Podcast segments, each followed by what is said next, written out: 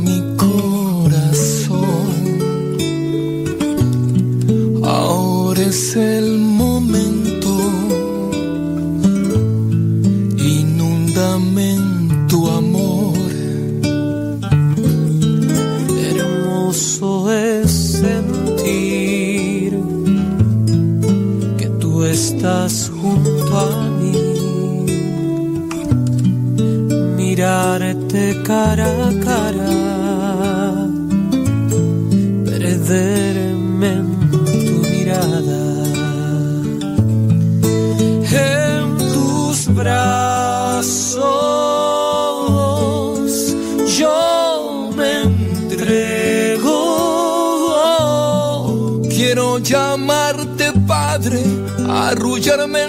pecho, sentir tu corazón.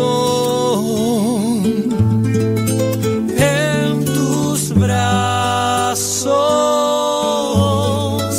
Padre amado.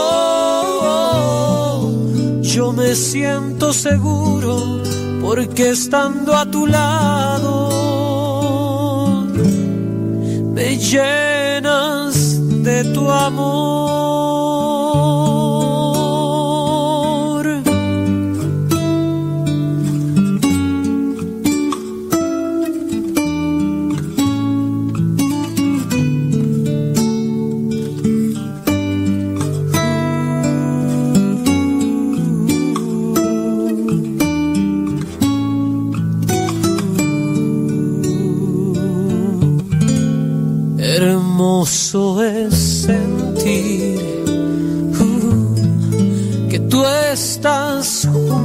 A mí.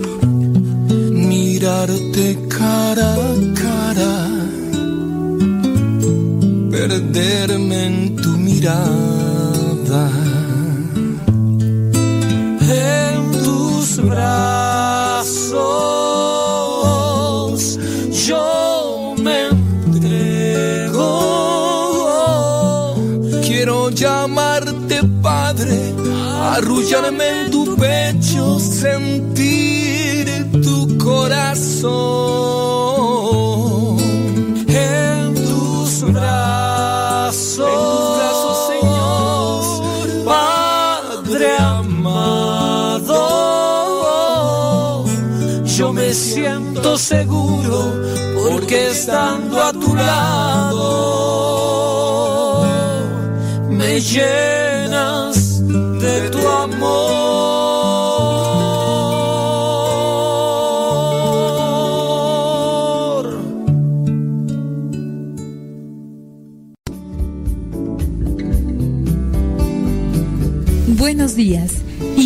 Nuestra jornada poniéndonos en manos de nuestro Creador.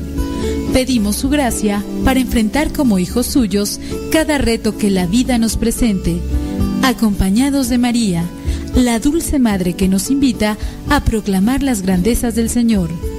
Camina con nosotros en radiocepa.com, emisora católica de los misioneros servidores de la palabra.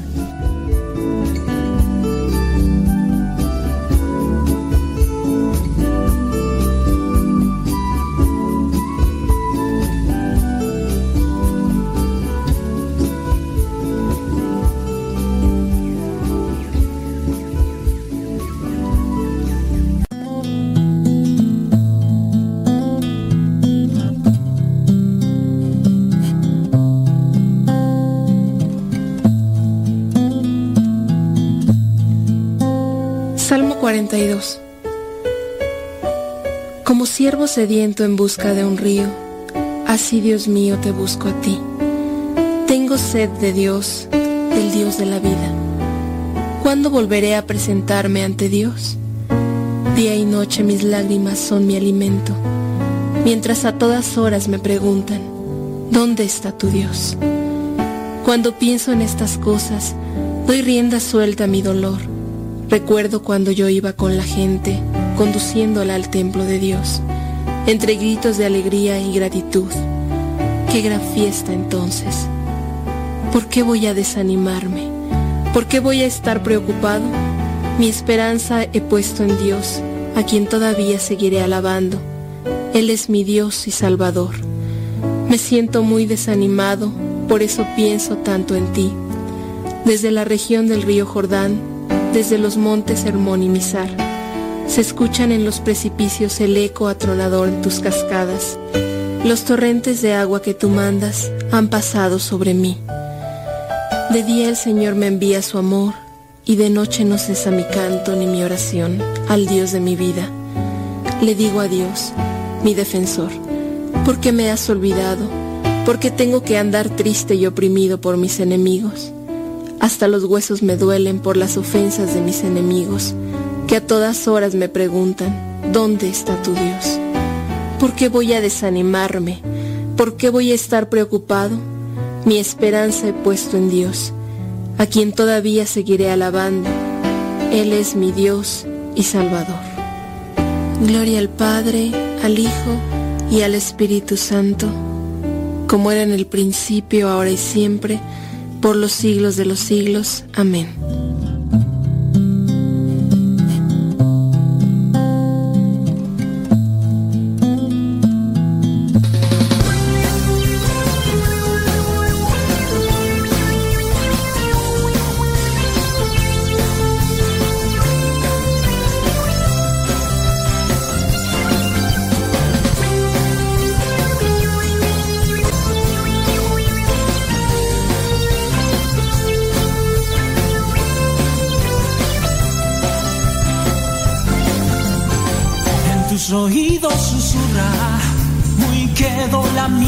canción.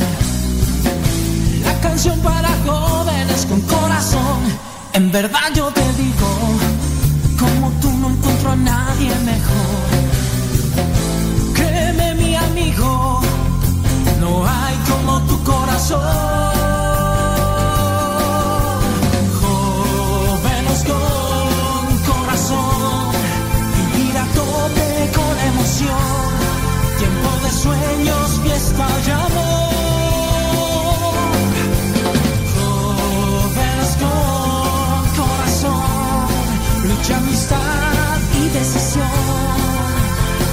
Que creen el amor, eh.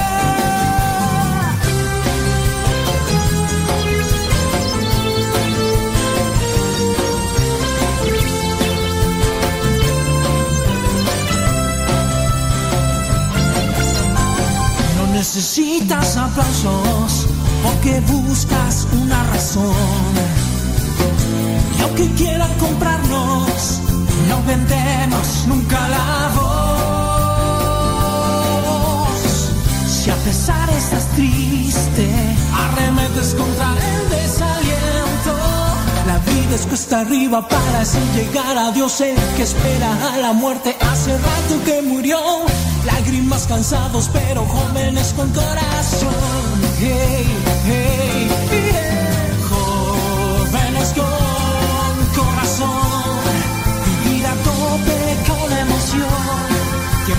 sueños que estallaban.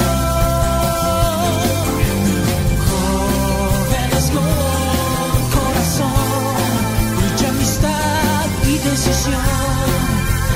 Gente que cree en el amor, el amor. Jóvenes con corazón, vivir a tope con emoción. Tiempo de sueños fiesta y amor de quienes son jóvenes con corazón, mucha amistad y decisión. Gente, luchen sean tercos, sale el sol, griten si se puede vivir de amor. Este es nuestro tiempo, tiempo de más cansados pero jóvenes con corazón. Lágrimas cansados pero jóvenes con corazón. Lágrimas cansados pero jóvenes con corazón. Lágrimas cansados pero jóvenes con corazón. Con lágrimas cansados pero jóvenes con corazón. Lágrimas cansados, pero jóvenes con corazón. Lágrimas cansados, pero jóvenes con corazón.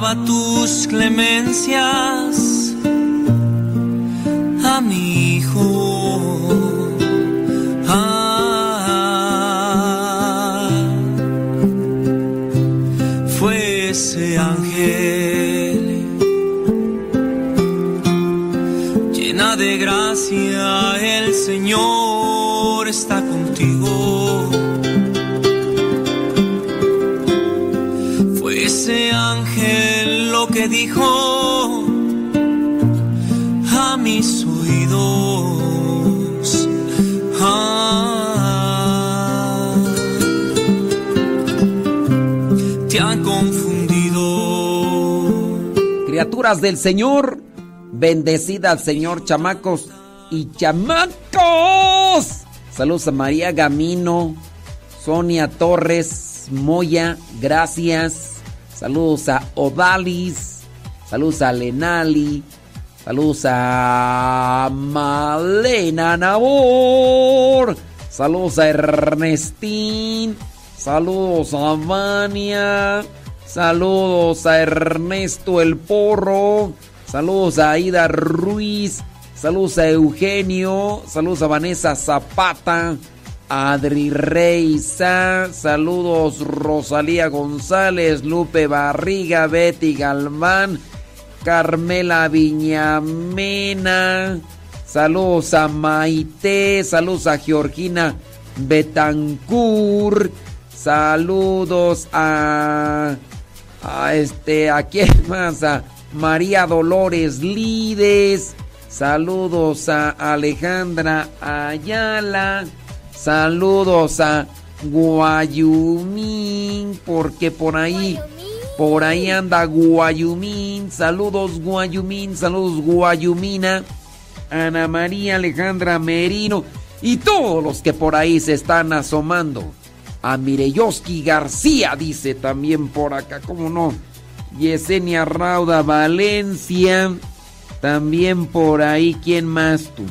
pues quién sabe quién más está. Alfredo Luna, quién más. Este, saludos a Lupita.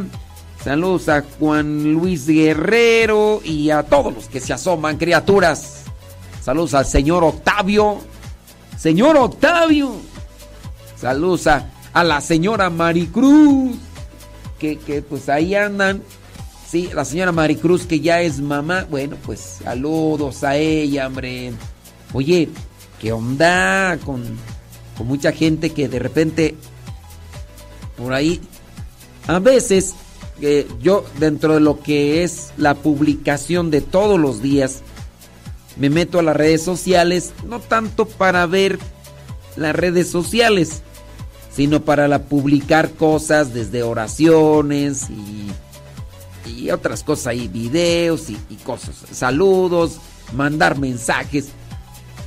Y de repente por ahí, pues en estos canales, en las redes sociales, encuentras personas que ya desde muy temprano, muy temprano están haciendo sus, sus videos, sus transmisiones en video. Y entiendo yo que muchas personas hacen este tipo de transmisiones porque buscan captar un beneficio económico, porque así lo hacen. Hay gente que, que desde que que rosas, que sombreros, que gorras y, demás.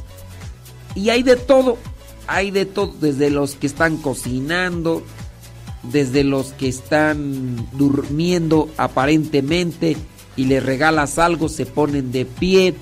Hay, otros más que, se disfrazan de quién sabe qué cosas y, están así haciendo un montón. Pero hay algunos que de repente están ahí eh, dañándose el hígado, enojados. Me ha tocado ver algunos que con relación a la fe están ahí, cristianos no católicos, tirándole a los católicos. Y algunos cristianos católicos tirándole a los cristianos no católicos. Y yo, yo digo, ¿por qué desde, desde tan temprano están ahí, sas, sas, sas, tire y tire, eh, enojándose? No sé, yo, yo pienso que podría ser, me levanto y, le echo galleta, le echo ánimo, le echo alegría y más que amargarme el corazón, o no sé cómo veas tú. Esta es la historia de una borreguita, una oveja llamada Melodía. Muy sola y despreciada se sentía, el mundo la dejó muy mal herida. Pensaba que su vida no que estaba en una calle sin salida. Cuando escuchó una voz que la llamaba, que todos sus pecados perdonaba. Cuando el pastor se presentó, por su nombre la llamó, la alegría llenó su corazón. Cuando el pastor se presentó y ella su voz reconoció, melodía de gozo se llenó. Canta con me, me, me, canta con me, me, me, canta con me, me, me, canta con melodía. Me, me, me, danza con me, me, me, danza con me, me, me, danza con melodía.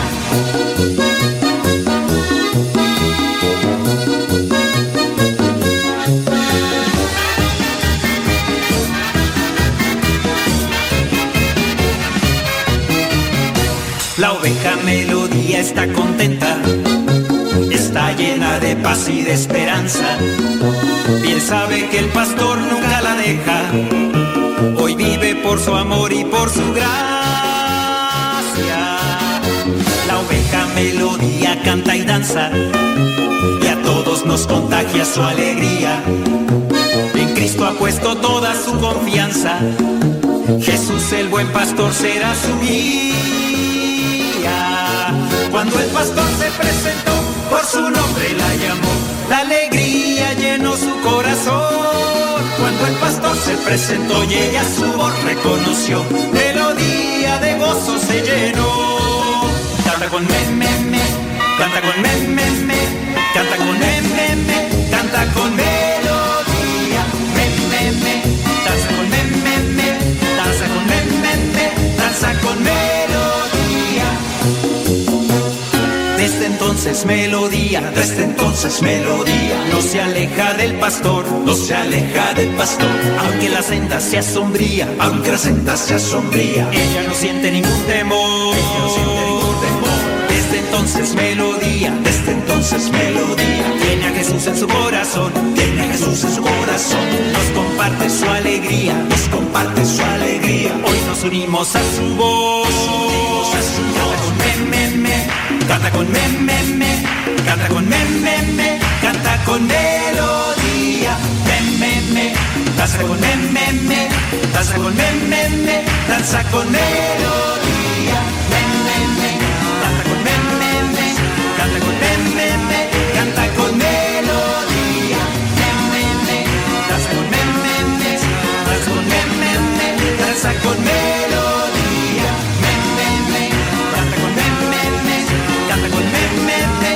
Canta con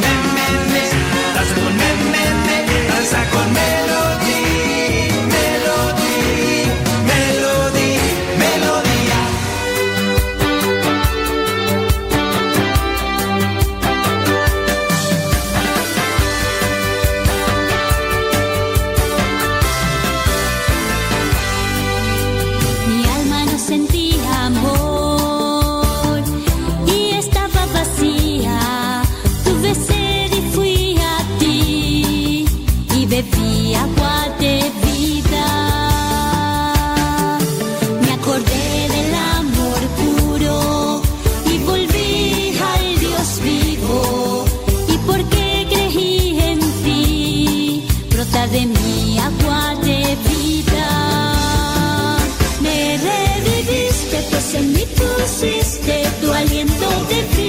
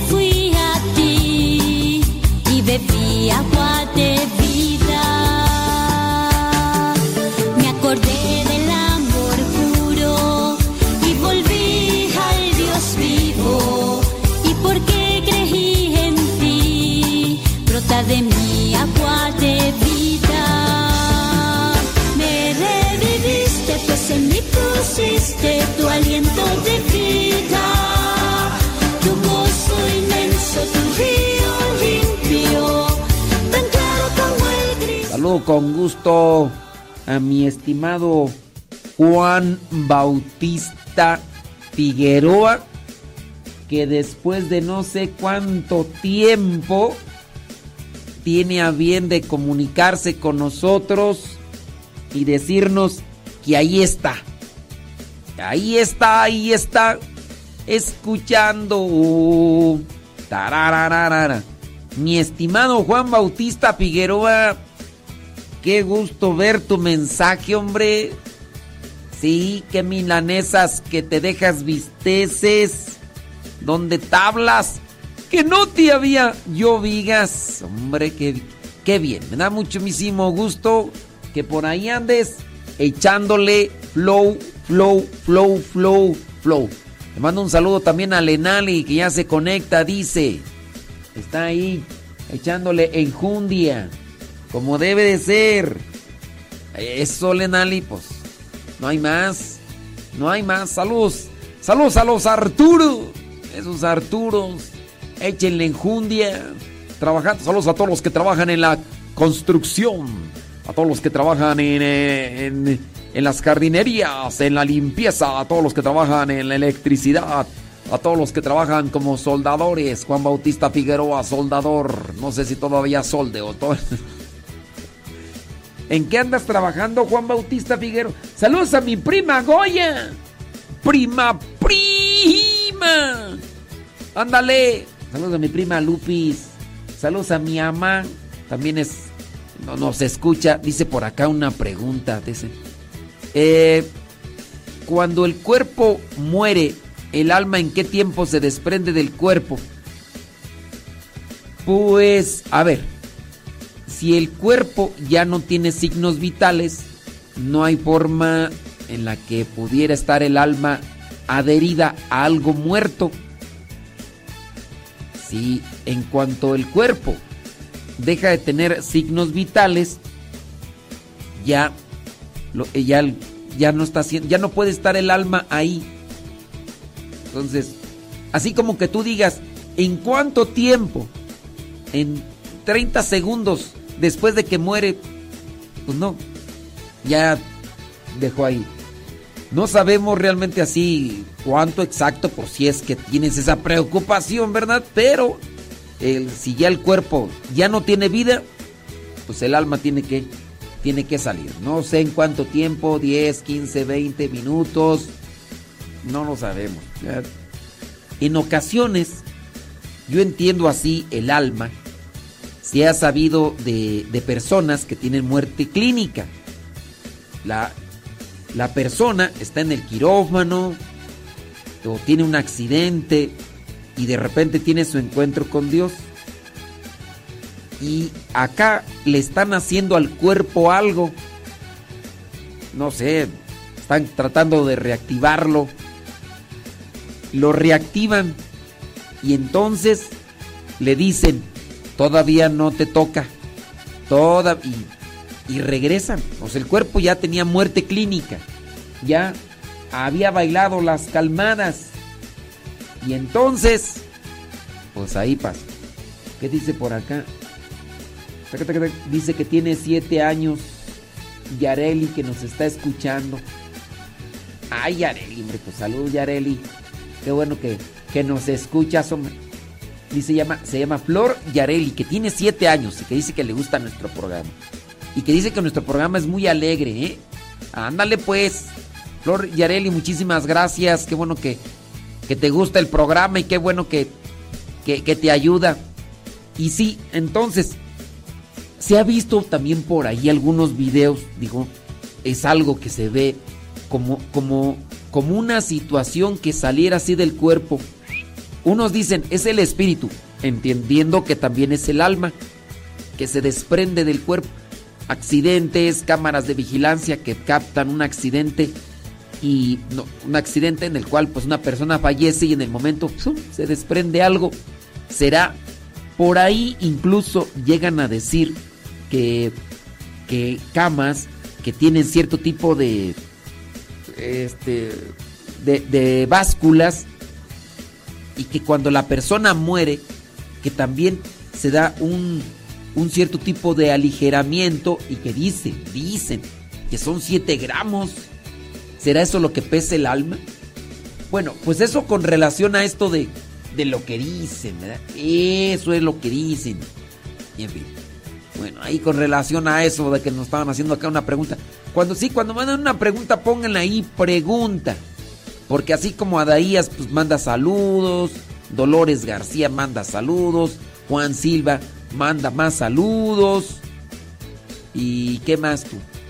Y, y, ya, de hecho Juan Silva ahí nos manda este su fotografía ahí de lo que anda. Ahora, antes Juan Silva andaba dándole de comer a las vacas y nos mandaba fotografías de cómo andaba ahí dándole de comer a las vacas en medio de la nieve y todo. Hoy se encuentra trabajando poniendo parabrisas a los carros. 21 gramos, padre, no 7, dice por acá Rocío Luna. Ah, son 21 gramos, yo pensé que 7. Bueno.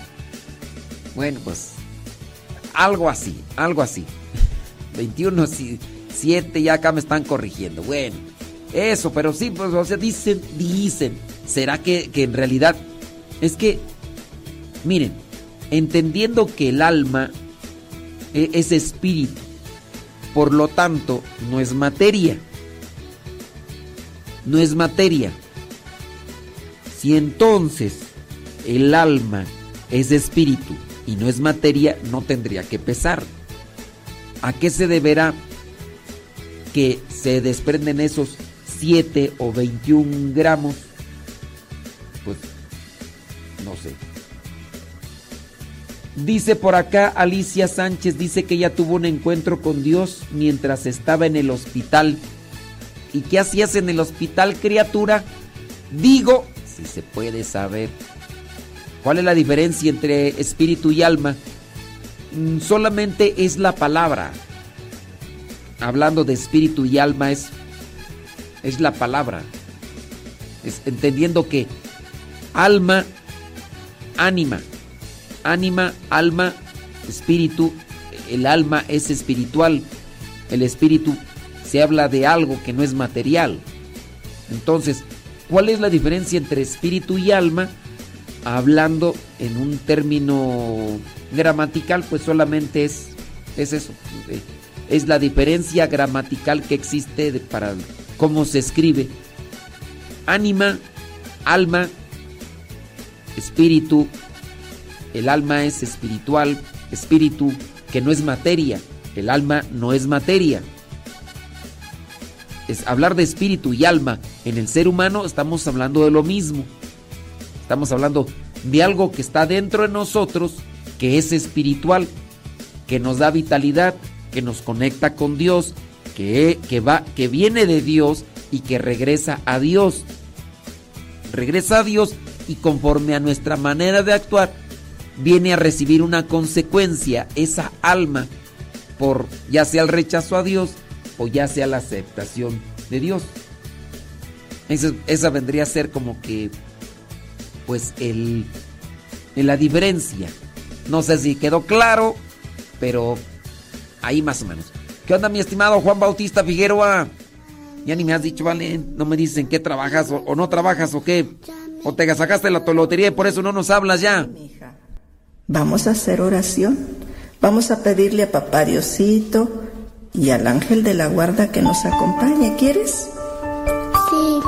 Empezamos. Ángel de mi guarda. Mi dulce compañía. No me desampares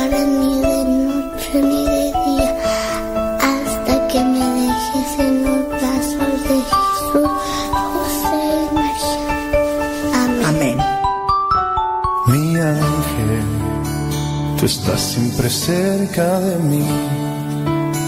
Testigo en mi diario vivir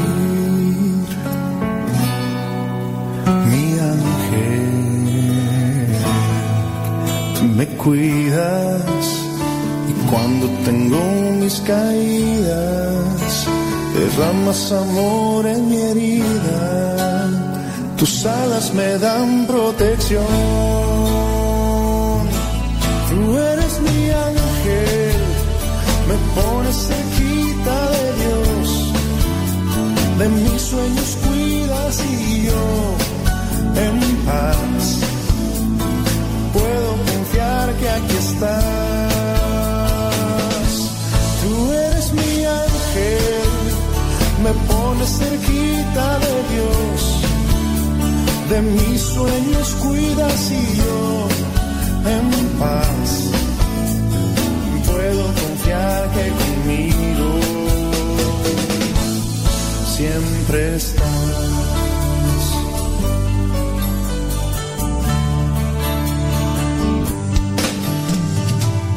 sabes, ahora que lo he pensado, no sé si algún nombre ya tienes, lo había imaginado,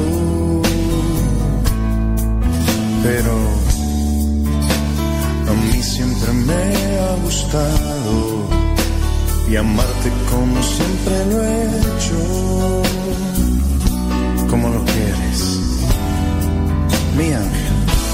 Tú eres mi ángel, me pones cerquita de Dios, de mis sueños. Y hay, hay, hay personas que necesita que les digas así más detenidamente y más concretamente, sí o no, porque si no, no, no agarran. Y ah, la pregunta la hace Rosalía. Sí, la pregunta la hace Rosalía Sánchez. Pero bueno, pues es que no responde a, su a la pregunta, ¿es lo mismo espíritu y alma o no? Después de toda la explicación que dimos, a ella no le quedó claro, Rosalía Sánchez.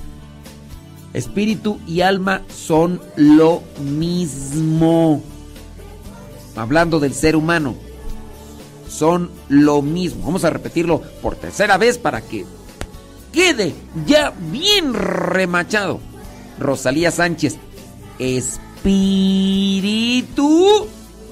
y alma son lo mismo. Lo mismo. ¿Ok? Bueno, esperando que... A ver si nos... Es que luego se nos duerme mientras está en el programa Rosalía Sánchez y, y ya cuando, cuando nosotros decimos, pues ya, ya pasó el el momento, hombre, qué bárbaro. Mi estimado Juan dice sí.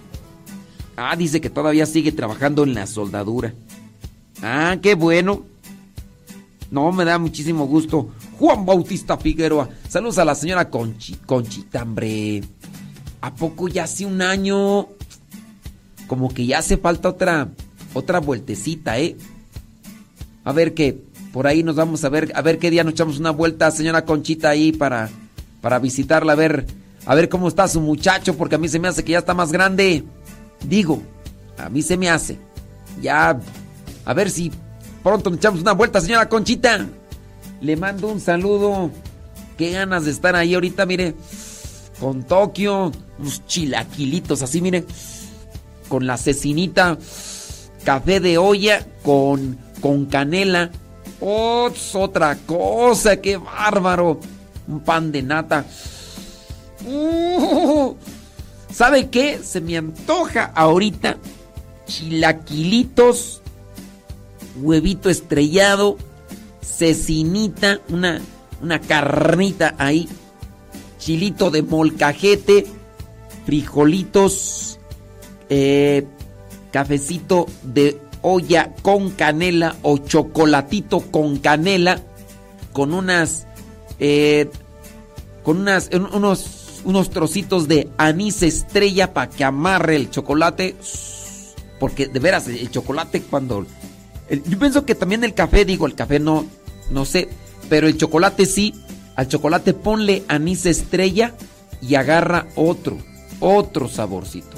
Pruébele, pruébele señora Conchita. Póngale anís estrella y... ¡oh! Y mire, así, unos huevitos estrellados así, término medio. ¡Ay, Jesús! Ya, ya, ya. Sostente, muchacho, porque se va a despertar la, la lombriz. Y pues, pues sí. Así es, dice mi prima Lupis que traigo pura. Traigo pura hambre. Y sí. Bueno, ya por lo menos ya les di una idea. Si es que pudieran preparar ese, ese, ese, ese platillo, que me imagino yo, pues. Sí. Dice la Chabela que traigo puro sueño. Pues también traigo sueño. también traigo este. Oye, Chabela, por cierto, ayer no te miré en la reunión. ¿Dónde andabas, Chabela? A mí se me hace que la que traía puro sueño, a lo mejor eras tú, por eso es que. Por eso es lo que no te miré. Sí, hombre. Sí, ayer en, en la reunión que tuvimos por ahí con algunos matrimonios, pues estuvimos hablando de un tema muy, pero muy interesante. Muy, pero muy interesante y pues, pues sí, pero nos da ahí mucho gusto encontrarlos. Dice, dice la señora Conchita que cuando yo guste, que ahí me esperan. Bueno, pues, no, a ver que sí. Sí, ese día yo iba ahí a, querer conocer a la señora Conchita y que no la encuentro. Pero su hijo Alejandro, agradezco mucho que nos recibió. Recibió muy amablemente, muy cordialmente. Fíjense que ese día ella tenía una, una reunión con su amada. Iba a la escuela y, y se detuvo y canceló ahí con...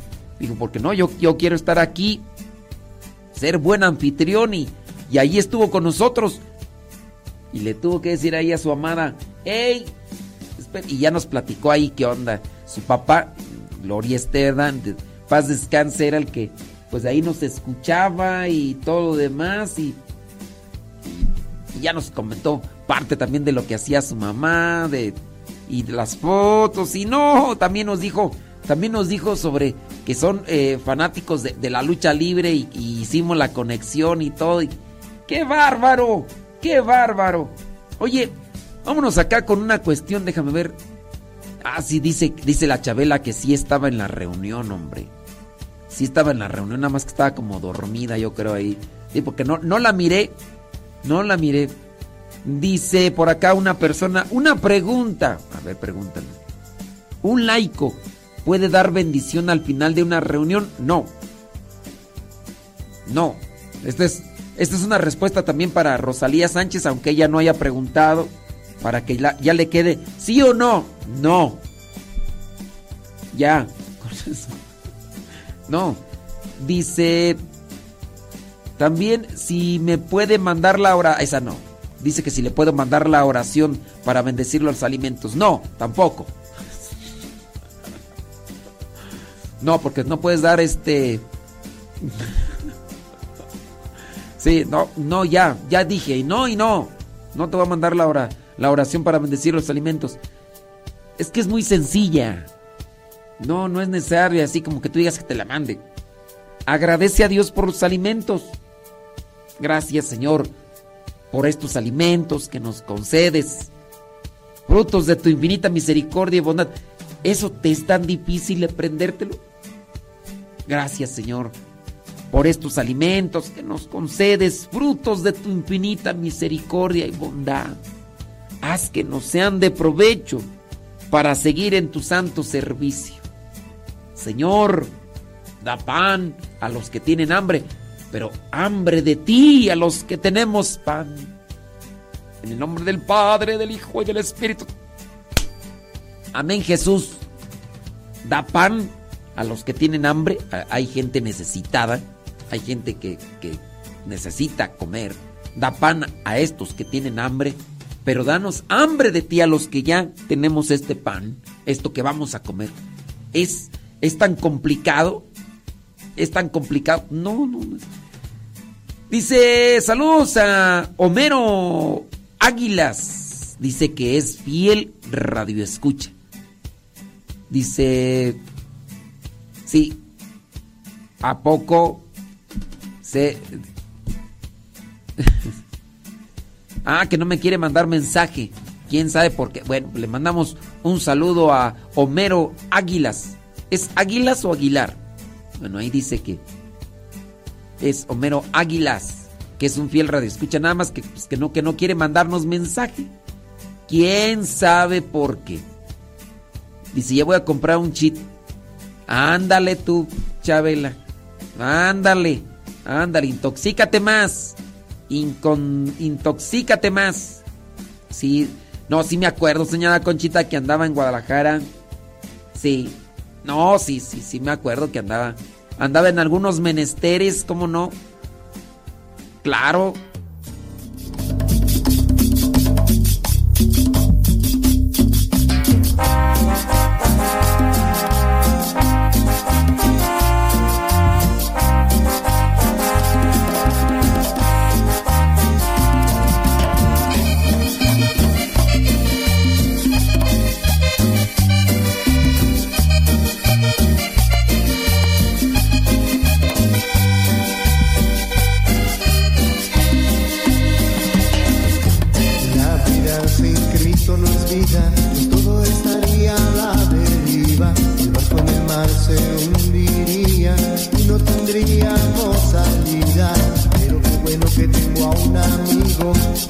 Siempre está conmigo. Él me ayuda a vencer lo que me puede hacer caer.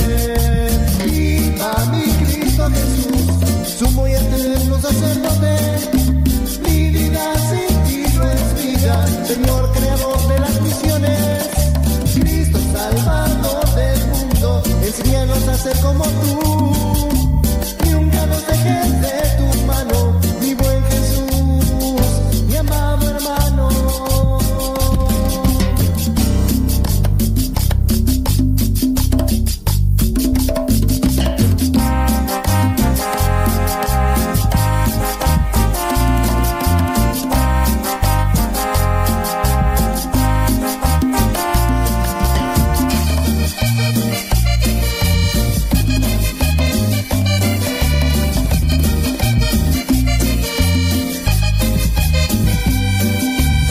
Bueno, hombre, qué bueno. dice que es, es Aguilar, Homero Aguilar. Bueno, le mandamos un saludo a Homero Aguilar, que quién sabe por qué dice que no, no nos manda mensaje, pero ahí don David Trejo le manda saludos. Gabriela Orozco, que cuando como no conozco, ándele. Dice por acá, bli, bli, bli, bli, bli, bli. ¿Qué más tú? Dice que un primo de esta persona quiere ser sacerdote, pero tuvo un hijo. Y fuimos con un padre y dijo que tenía que esperar hasta que su hijo fuera mayor de edad. Efectivamente, su primo tiene 27 años, su hijo tiene 6. No, pues trae puro sueño. Sí, me imagino que es papá soltero, ¿no? Sí. Si en su caso este señor quisiera, porque tiene la vocación, pues que se aguante las carnitas, que se aguante las carnitas, nada más unos que eh, podría ser que hasta los 18 años estando en México, ¿no? Estando en Estados Unidos a los 21 y no sé en otros países, pudiera ser que ya teniendo, ¿qué más? Unos 12 años más. unos 12 años, 13 años más, dile a tu primo que se aguante las carnitas y, y ya. ¿Que ¿Cuál es la preparación para ser sacerdote? Pues estudiar filosofía y teología, estudiar tres años por lo menos filosofía, estudiar cuatro años eh, teología. ¿Qué más? Sin duda, la preparación más fundamental es la espiritual. O sea, sí, la intelectual, pero a su vez es, es la espiritual. Puede ser que tenga ya el conocimiento, tiene los tres años de filosofía, tiene que ser filosofía dentro del seminario y la teología, pero no tiene una preparación espiritual. Vamos a andar dando puras lástimas, ¿eh? Pura lástima. Así que dile a tu primo que se haga eh, eh, participe como misionero dentro de la iglesia a un tiempo limitado, que cuide su vista, cuide sus pensamientos, que lleve una vida de rectitud, que se vaya formando de manera que esté en el camino, no sea que diga, no, todavía falta un montón. Ahora, no es una cuestión de quiero, es también de vocación, ¿eh? eh este llamado no es una cuestión de, quiero. Me quiero consagrar a Dios en el sentido del sacerdocio. No es nada más de quiero. Hay algunos que han querido, ya sea para ser monjita o ya sea para ser sacerdote, han querido, después han hecho la, la experiencia y se han dado cuenta que no es solamente de querer, es también un llamado, es una vocación y que se tiene que trabajar después esa vocación. En la vocación Dios te ayuda para que puedas llevar a cabo esa vocación, ya sea para la del matrimonio, ya sea para la de la vida consagrada. En la vida consagrada puede haber una dificultad. Algunos pudieran pensar eh, eh, es que eso de, vivir el celibato, de vivir en la abstinencia, es muy difícil. A lo mejor algunos de ustedes podrían pensar eso. Uy, es que eso de vivir el celibato, no, yo creo que es cosa imposible. Digo, yo no tengo muchos años como misionero para decir, no, tengo ya 100 años de misionero, pero dentro de lo que yo dentro de lo que yo tengo desde el año 98 como misionero, puedo decir que la cuestión que yo veo más complicada puede ser en los matrimonios. No sé, ah, veo yo cómo, cómo sufren muchos papás con sus chukis, con sus hijos, y digo, ahí, ahí sí se necesita la ayuda de Dios para con ese niño que está grite y grite y llore y llore, que se hace del baño, que huele, que... No, no, no, no, otra cosa. Eso el niño. Y agrégale también los defectos de alguien que está contigo, que puede estar durmiendo contigo y que tiene defectos y que son muy evidentes que es una persona que ya trae una situación inestable desde su familia, una persona tóxica. Y imagínense, o sea, ya, ya desde ahí que no entiende. A ver, es, explícamelo más. Ya te lo expliqué bien. ¿Cómo le hago para que me entiendas? No, no, no. A mí dime, a mí dime si sí o no. A ver, ¿es lo mismo espíritu y alma o no? No es... Ya te lo expliqué, te lo dije. No, no, no, a mí dime, ¿sí o no? Sí es lo mismo, no es lo mismo. Sí, sí es lo mismo, sí es lo mismo. Es lo mismo. ¿Y por qué? ¿Por qué das tantas vueltas?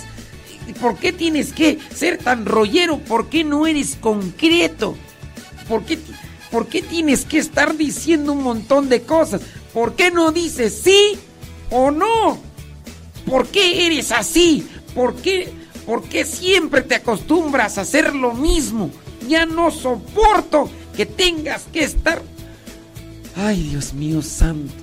Entonces yo diría, señores, sacrosantos, virginales, sumisos y abnegados, Dios los ayude. Jesús, quiero decirte lo feliz que estoy. Quiero que sepas que contenta estoy. Quiero que sepan lo bueno que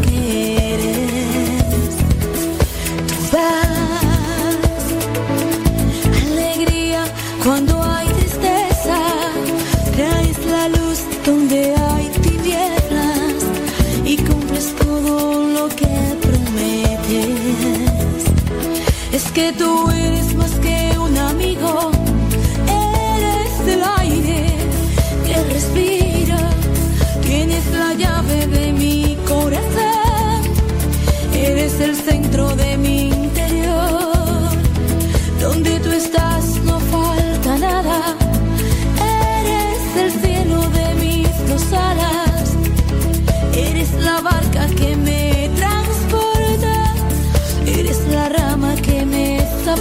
他。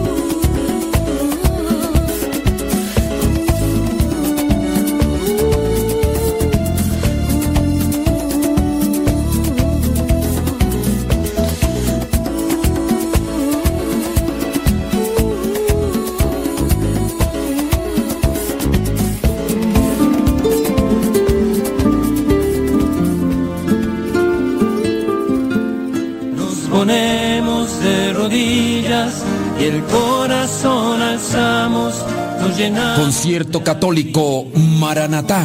Estará presente el Ministerio GESED desde Monterrey, Nuevo León. Enséñame a cantar en la grupo católico con más de 70 producciones musicales, llegando a millones de corazones con sus cantos a nivel internacional. Estarán presentes por primera vez en el Centro Nacional de Reconciliación, ubicado en San Vicente Chicoloapan, Estado de México. Este próximo sábado 2 de diciembre, concierto de Adviento Maranatá. Comienza a las 5 de la tarde, 2 de diciembre. Terminará a las 11 de la noche. La cooperación por persona es de 150 pesos. Ven a participar de este concierto de Adviento. Jesús, niño mío. semana y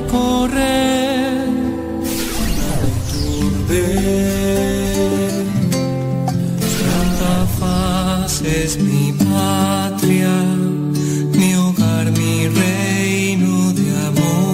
Ven y participa este próximo sábado 2 de diciembre. Comenzando a las 5 de la tarde, habrá predicación, adoración eucarística, pero sobre todo un concierto que tocará tu corazón. Si quieres más informes, puedes mandar un mensaje o hablar por teléfono al número de WhatsApp 55 43 44 5007. Recuerda que la entrada a este concierto es de 150 pesos por persona. Concierto católico de Adviento Maranatá, próximo sábado 2 de diciembre.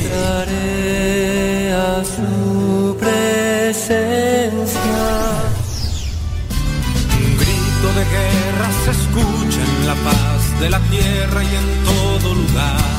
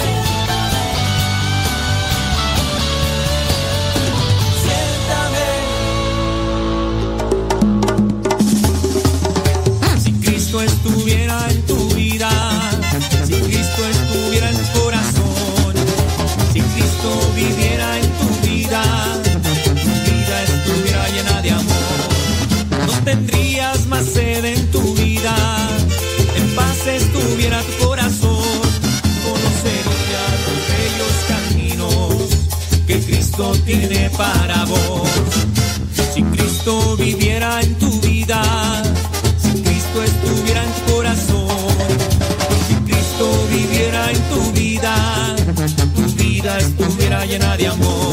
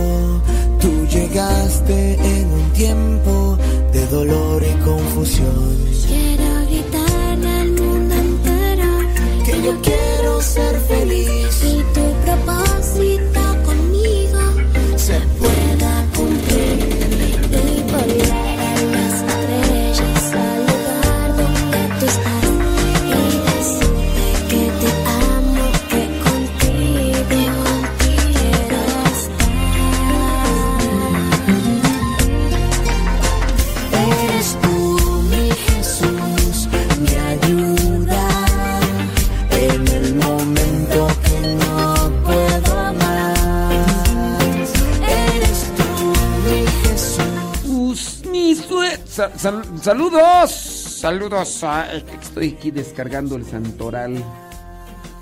Sí, estoy descargando el santoral para ponerlo y. Y editar también.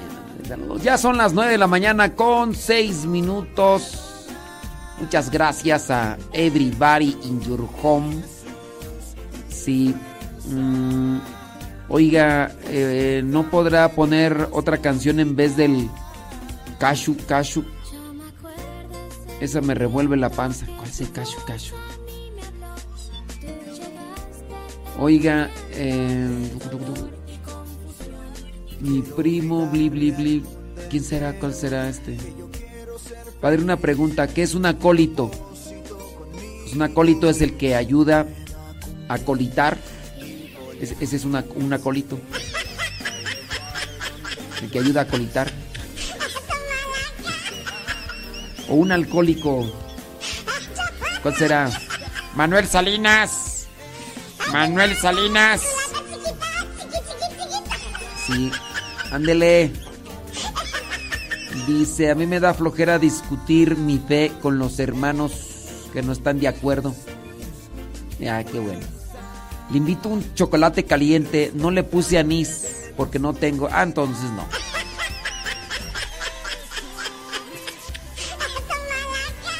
Sí. Así no, Alejandra Ayala. Que tenga anís, si no, no. Saludos a la chaguela que anda allá. ¿Qué andas haciendo ahí en el. ¿Andas comprando la despensa, chaguela? ¿Sabías, chabuela, que tú traes un chip rastreador?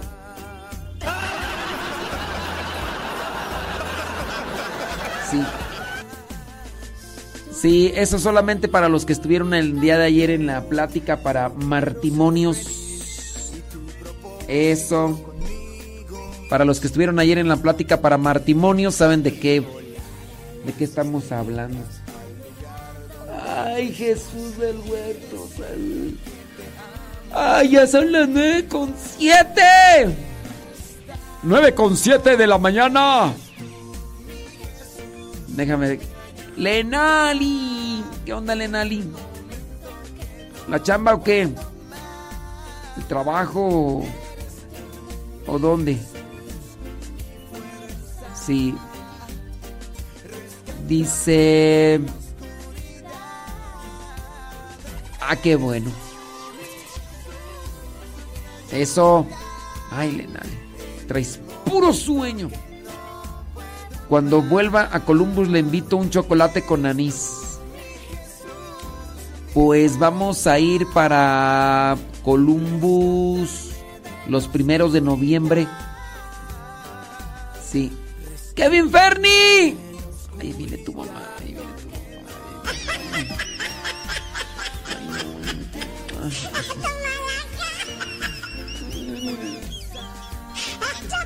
Un saludo dice para Francisco Lara, que nos está escuchando, dice Concepción Prado. Qué bueno. Rosa Blanca hacer preguntas. Sí.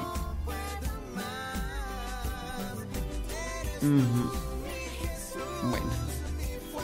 Ándele pues ahí tiene Rosa Blanca hacer una pregunta. Ay, no.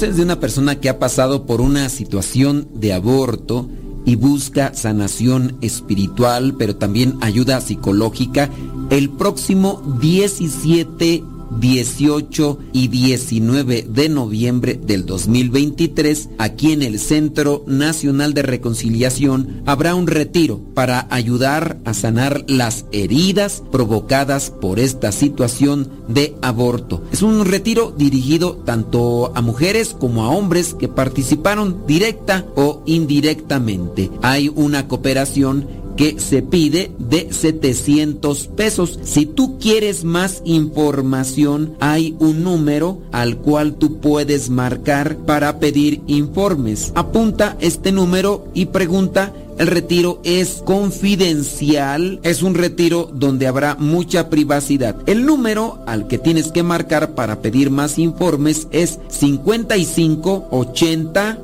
08 03 41. 55 80 08 03 41. Comienza el viernes 17 de noviembre a las 3 de la tarde y termina el día domingo a las 5 de la tarde. Son tres días un retiro para hombres y mujeres que quieran sanar las heridas provocadas por el aborto. No importa cuánto tiempo haya pasado, puede ser que todavía se tengan muchas heridas que sanar y en este retiro se les podrá ayudar.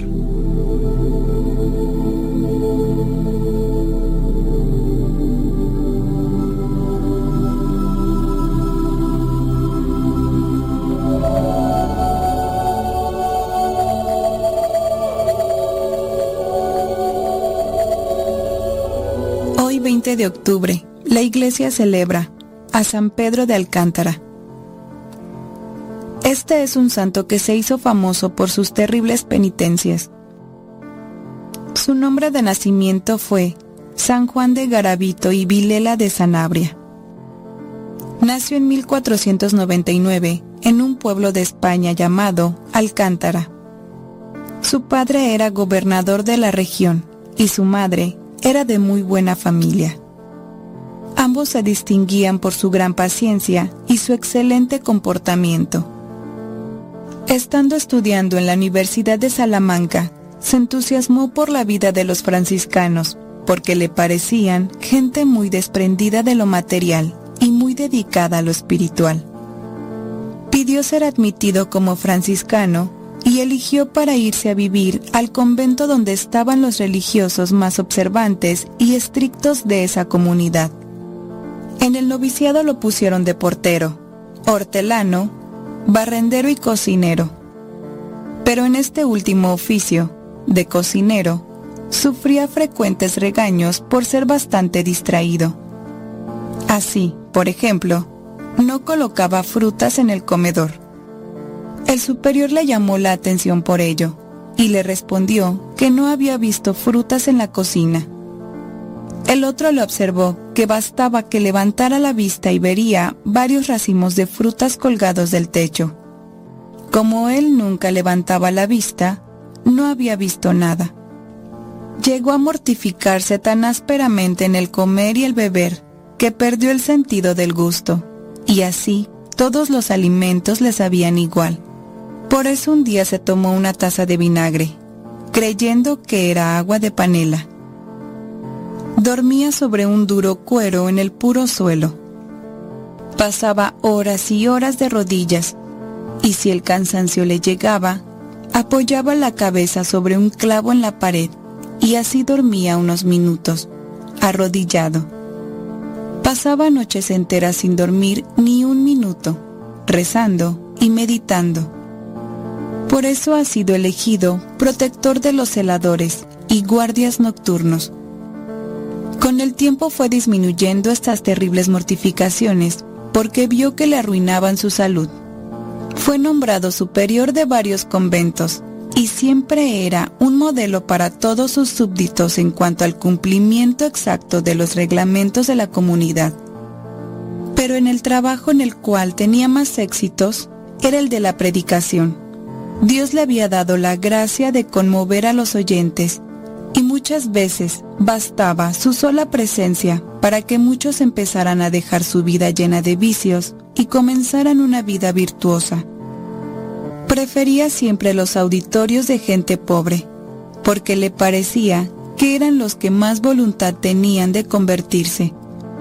La gente decía que mientras predicaba, parecía estar viendo al invisible y estar escuchando mensajes del cielo. Pidió a sus superiores que lo enviaran al convento más solitario que tuviera la comunidad. Lo mandaron al convento de Lapa, en terrenos deshabitados, y allá compuso un hermoso libro acerca de la oración, que fue sumamente estimado por Santa Teresa y San Francisco de Sales, y ha sido traducido a muchos idiomas. Deseando San Pedro que los religiosos fueran más mortificados y se dedicaran por más tiempo a la oración y a la meditación, fundó una nueva rama de franciscanos llamados de estricta observancia o alcantarinos el sumo pontífice aprobó dicha congregación y pronto hubo en muchos sitios conventos dedicados a llevar a la santidad a sus religiosos por medio de una vida de gran penitencia. El santo fue atacado muy fuertemente por esta nueva fundación, pero a pesar de tantos ataques, su nueva comunidad progresó notablemente. En 1560, San Pedro se encontró con Santa Teresa, la cual estaba muy angustiada porque algunas personas le decían que las visiones que ella tenía eran engaños del demonio. Guiado por su propia experiencia en materia de visiones, San Pedro entendió perfectamente el caso de esta santa y le dijo que sus visiones venían de Dios y habló en favor de ella con otros sacerdotes que la dirigían. Santa Teresa en su autobiografía cuenta algunos datos que el gran penitente le contó a ella. Dice así, me dijo que en los últimos años no había dormido sino unas poquísimas horas cada noche, que al principio su mayor mortificación consistía en vencer el sueño, por lo cual tenía que pasar la noche de rodillas o de pie, que en estos 40 años jamás se cubrió la cabeza en los viajes, aunque el sol fuera muy quemante o la lluvia muy fuerte Siempre iba descalzo y su único vestido era una túnica de tela muy ordinaria. Me dijo que cuando el frío era muy intenso, entonces se quitaba el manto y abría la puerta y la ventana de su habitación para que luego al cerrarlas y ponerse otra vez el manto, lograra sentir un poquito más de calor. Estaba acostumbrado a comer solo cada tres días y se extrañó de que yo me maravillase por eso pues decía que solo era cuestión de acostumbrarse uno a no comer. Un compañero suyo me contó que a veces pasaba una semana sin comer, y esto sucedía cuando le llegaban los éxtasis y los días de oración más profunda, pues entonces sus sentidos no se daban cuenta de lo que sucedía a su alrededor.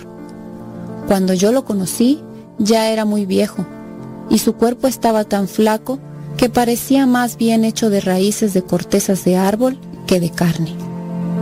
Era un hombre muy amable, pero solo hablaba cuando se le preguntaba algo.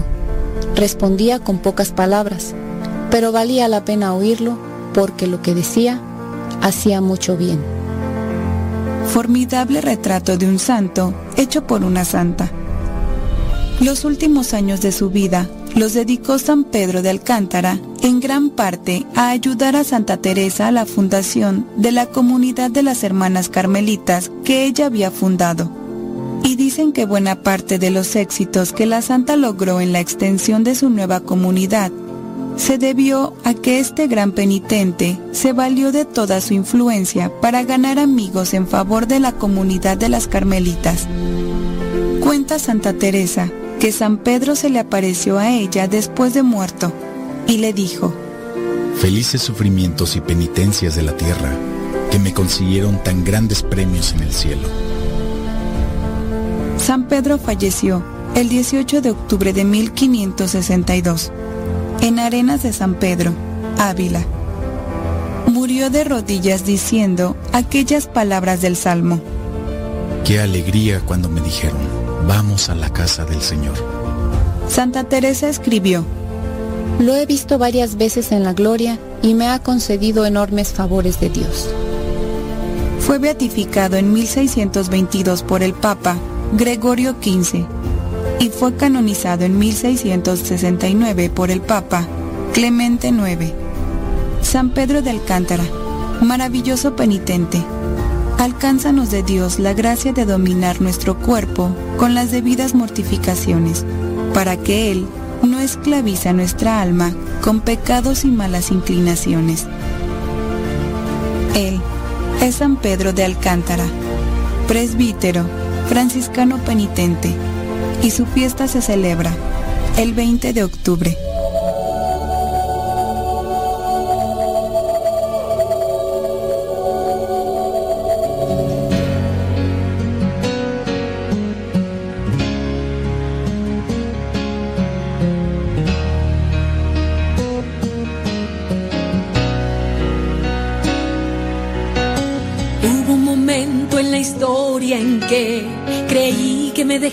Me dejaba sola y que no podría con el mundo, que era todo demasiado pronto y duro. Pero al pasar de los años, todo comenzó a tener sentido y tu mano sostener la mía cada paso del camino, tú conmigo.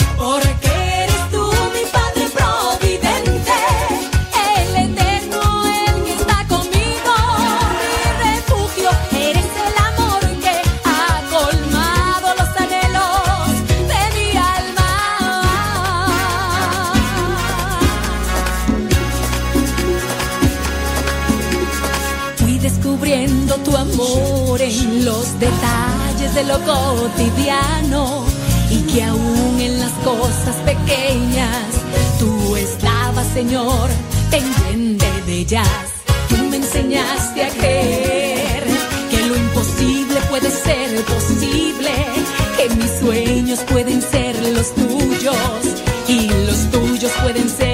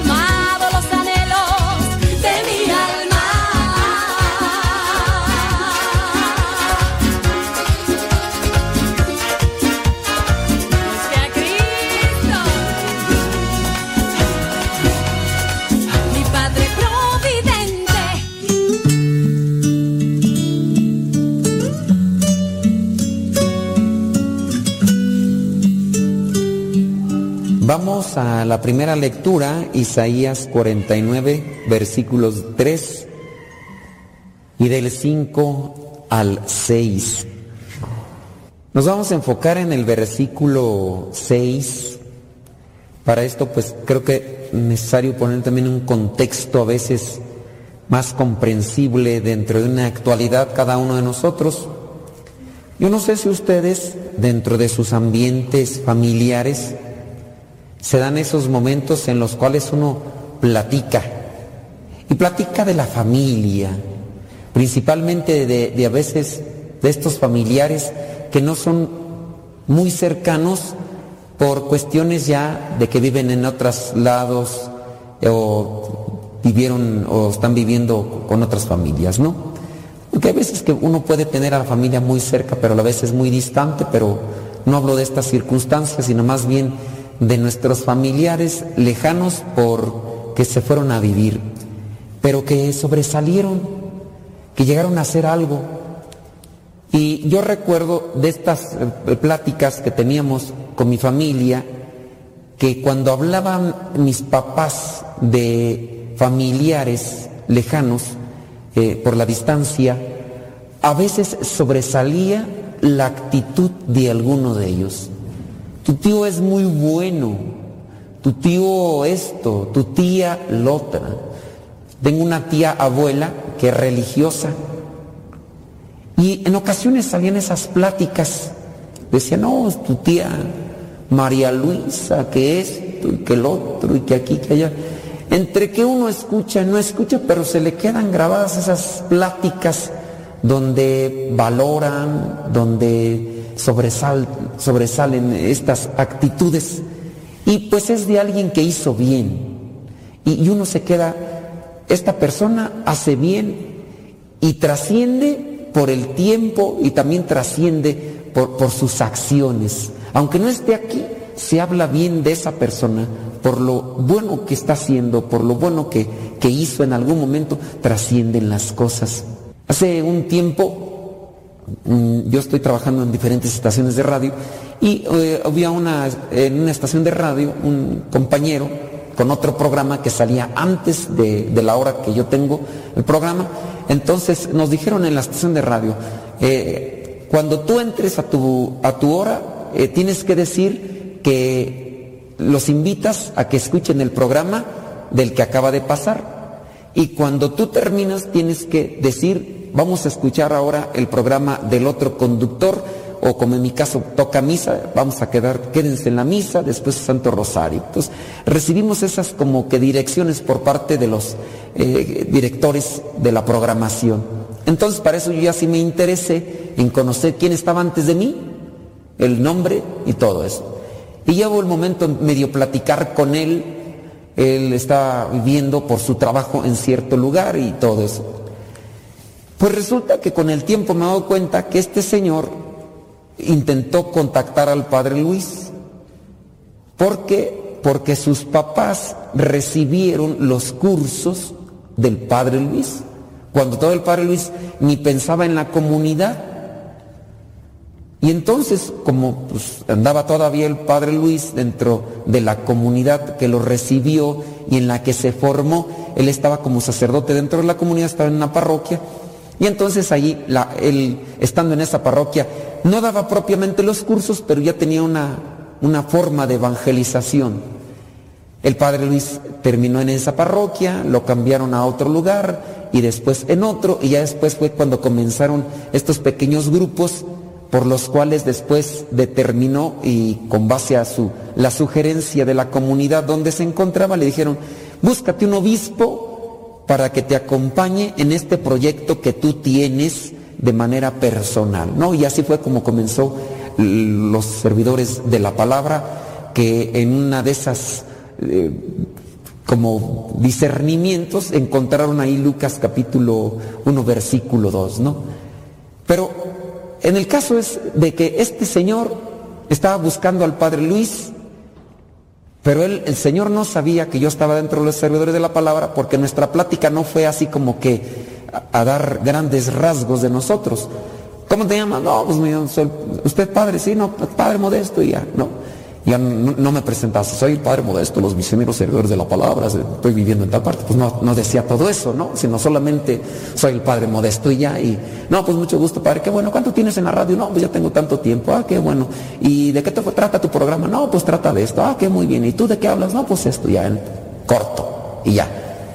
Y ya después me dicen, pues que hay un señor que contactó al Padre Luis, que porque sus papás recibían los cursos o, la evangelización. Y en ese lugar, en Baja California, recuerdan al Padre Luis hasta los abuelitos. Y los abuelitos eh, lo han dicho a sus hijos y los hijos pues ahora a, a los más nuevos, que no han conocido al Padre Luis en persona, pero han conocido la obra. Cuando uno hace cosas buenas, trascienden. A lo mejor ayudamos en el momento, pero las cosas buenas trascienden y se sigue ayudando con el ejemplo. Y en eso creo yo podemos encontrar una reflexión en este versículo 6. Veamos ahí el versículo 6 del capítulo 49 de Isaías. No basta que seas mi siervo, solo para restablecer las tribus de Jacob y hacer volver a los sobrevivientes de Israel. No basta con eso. Yo haré que seas la luz de las naciones para que lleves mi salvación hasta las partes más lejanas de la tierra. Este es un llamado que hace Isaías al pueblo de Israel y lo podemos ver allí en el versículo 3. Israel, tú eres mi siervo, hablando del pueblo elegido. Pero no basta que seas mi siervo, no basta que me sigas, no basta que, que- ya te sientas a gusto de decir, vengo a misa y ya. No, yo ya voy a misa y con eso me siento contento. No, se tiene que hacer un esfuerzo de manera que las cosas que hacemos cotidiana y ordinariamente trasciendan. De manera que se pudiera hablar bien de nosotros o se pudiera hablar como hasta con ejemplo que pudiéramos eh, decir, que en, una, en unas generaciones futuras pudieran decir de alguien, ¿te acuerdas de fulanita de tal? Uy, sí, mira, bien entrona, trabajadora, eh, generosa, alegre, era una mujer de fe, esa mujer que, que pudieran decir de alguna de ustedes eso. Qué bonito sería, porque un día se van a ir. Ni modo que se van a quedar para semilla. Un día también yo me voy a ir, no sé, hoy en la noche, mañana, yo un día me voy a ir, todos. Pero qué bonito será que hablaran así de nosotros. Y no hay que hacerlo para que hablen de nosotros, sino para que lo que hacemos, agarrados de la mano de Dios, trascienda. Que pudieran decir, ¿te acuerdas fulana de tal? Su viejo, ¿cómo la maltrata? Mendigo viejo, perro. Pero ella fe, ella firme en Dios, mira, agarrada de Dios, ella, esa mujer no se rajaba, esa mientras más viejo, más duro le pegaba el viejo, más la maltrataba, pero bien agarrada de la oración. Yo quiero tener esa fe como la tenía esa mujer, ¿te acuerdas? Fulanita de tal, no, yo sí me acuerdo, ya se petateó, ¿verdad? Pero yo quiero ser Hasta en eso puede trascender.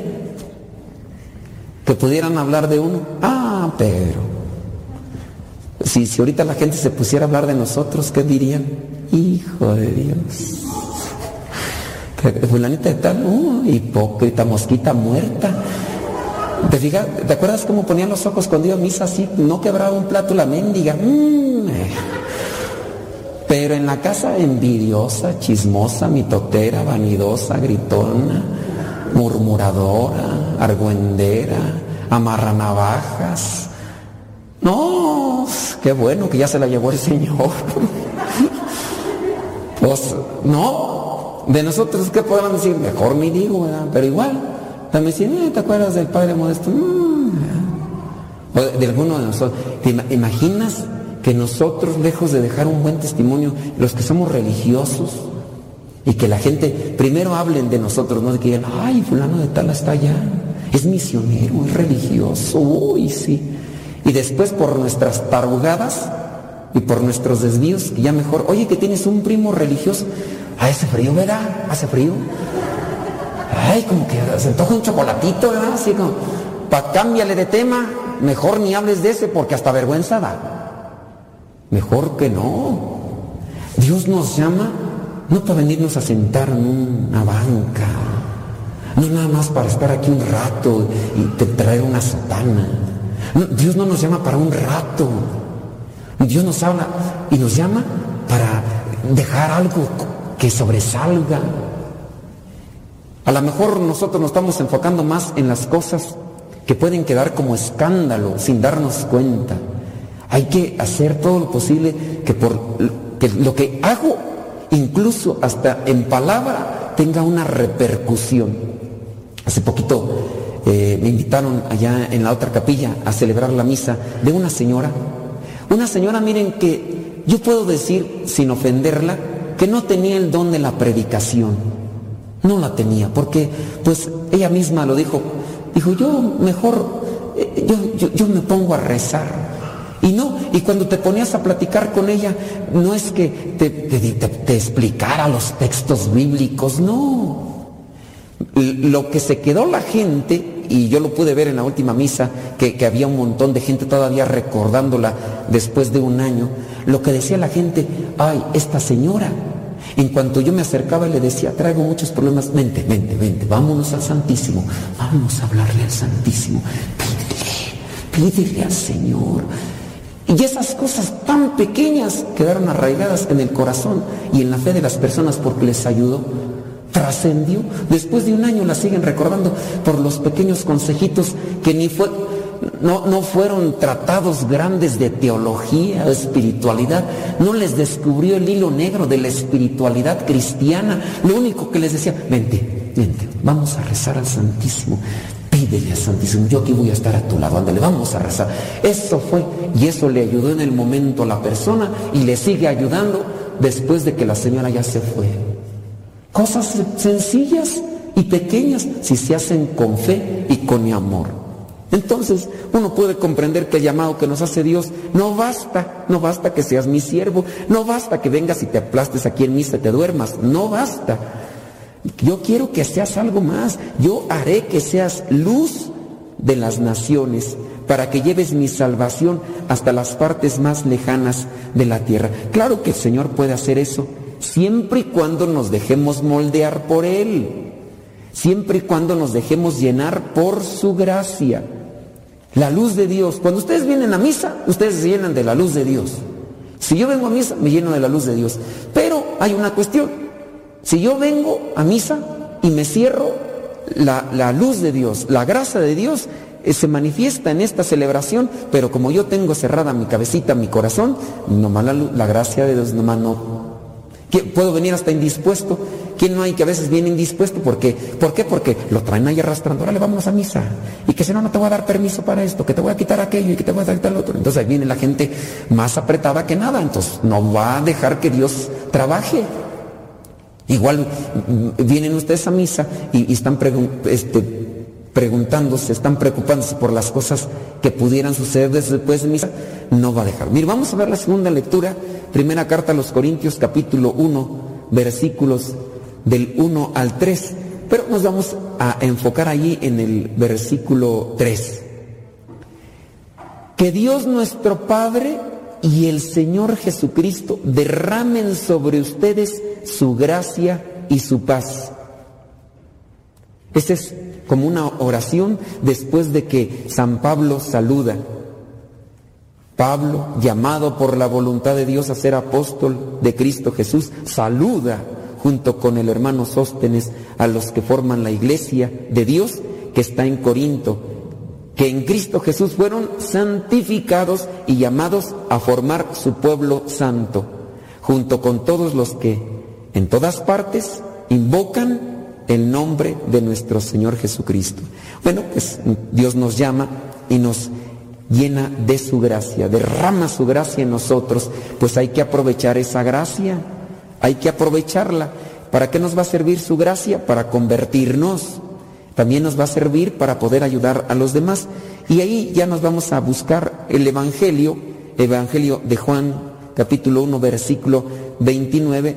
Y aquí encontramos que Juan se ha preparado y porque se ha preparado, tiene ahora la oportunidad de reconocer al Cordero de Dios cuando se presenta ante él. Veamos ahí, versículo 29. Ahí está Juan el Bautista con sus discípulos. Y porque se ha preparado, cuando se aparece Jesús, dice, miren, ese es el Cordero de Dios que quita el pecado del mundo. A él me refería cuando dije, después de mí viene uno que es más importante que yo, porque existía antes que yo. Juan se prepara, pero al mismo tiempo lo comparte, lo comparte a los demás. Creo que la experiencia de Dios consiste en eso. Me preparo para reconocer a Dios, pero también lo comparto con los demás. Y, yo comparto a Dios con los demás en la medida de, un consejo. Yo comparto a Dios con los demás en la medida de escuchar. Yo comparto a Dios en la medida que también invito. Vente, vamos a misa, vamos a la oración, vamos a hacer algo. A veces nosotros nos sentimos frustrados porque ante la dificultad uno quisiera tener palabras concretas propias que la persona a lo mejor eh, pudiera uno, piensa, necesitar para salir de ese problema. Pero a veces, hermanos, no hay una, no hay un discurso eh, clave, un discurso secreto para hacerle sentir a la persona la presencia de Dios y que pueda mirar de mejor manera su problema para encontrar una solución. Lo que necesita es la presencia de Dios. Yo les digo, en la experiencia que tengo, que pues, digo, gracias a Dios, también me ha ayudado y yo me he dejado ayudar por Él, ya son más de 13 años de sacerdote, de misionero desde el año 98. Y muchas veces yo me he dado cuenta que ayudo a la gente con solo escucharla. Hay personas que de repente miren, uh, buenas para hablar. Y ahí, saca de la saca de... A ver, he durado tres horas y media con uno. Qué bueno que en ese rato no me han dado ganas de ir al baño, por eso he aguantado. Pero a veces unas personas, tres horas, y me marean tanto que yo al último no dije, pues, pues, ¿dónde le atoro aquí esta cosa? Y ya al final las personas dicen, ay, padre, qué bueno que me ayudó. Se platica re bien con usted. Dije, yo ni dije nada. Ay, me desahogué. Pues ya, qué bueno. Dios, Dios ahí actuando.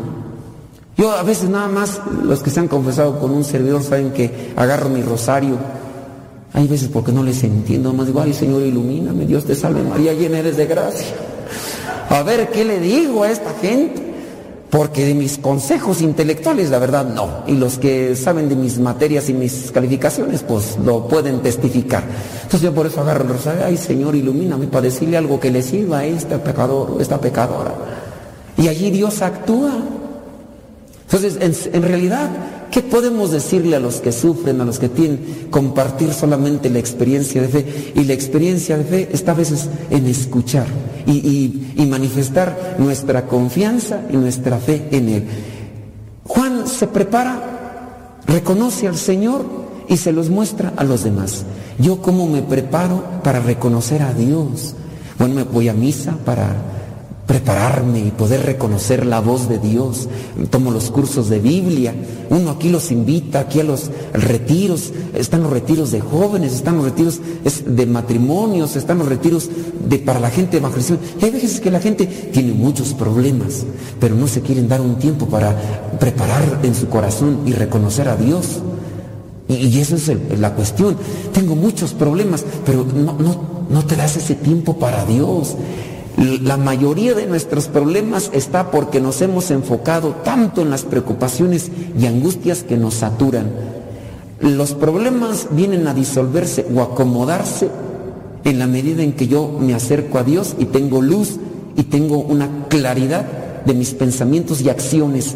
Porque los problemas se solucionan cuando la claridad de pensamientos y acciones llegan a mi vida. ¿Y cómo van a llegar? En la medida en que estoy con Dios. Juan se prepara para reconocer a Dios. Se fue al desierto y en el desierto ¿qué estaba haciendo? Viendo Netflix. Estaba ya viendo películas, haciendo oración, haciendo ayuno, penitencia, oración, ayuno, penitencia. Cuando se acerca, el Cordero de Dios lo reconoce y después se lo muestra a los demás. Nosotros, ¿cómo nos preparamos? Dice en versículo 32, eh, he visto al Espíritu Santo bajar del cielo. Juan lo vio. ¿Por qué lo pudo ver? Porque se preparó para ver al Señor. Lo vio en un acontecimiento. Nosotros a veces no vemos a Dios en los acontecimientos y puede ser que Dios esté manifestando en ese acontecimiento tan difícil de sobrellevar, pero Dios también se está manifestando y te está diciendo algo. Busquemos, busquemos preparar nuestro corazón para mirar la mano de Dios en ese momento y saber qué hacer, pedirle también sabiduría, claridad de pensamientos. Dejémonos inundar por su gracia, la gracia que nos prepara para que no solamente solucionemos el problema del momento, sino como lo dice ahí ese versículo 6, podamos ser luz para los demás, podamos ayudar a otros. Que el Señor nos ayude para entender esta palabra, pero sobre todo para vivirla.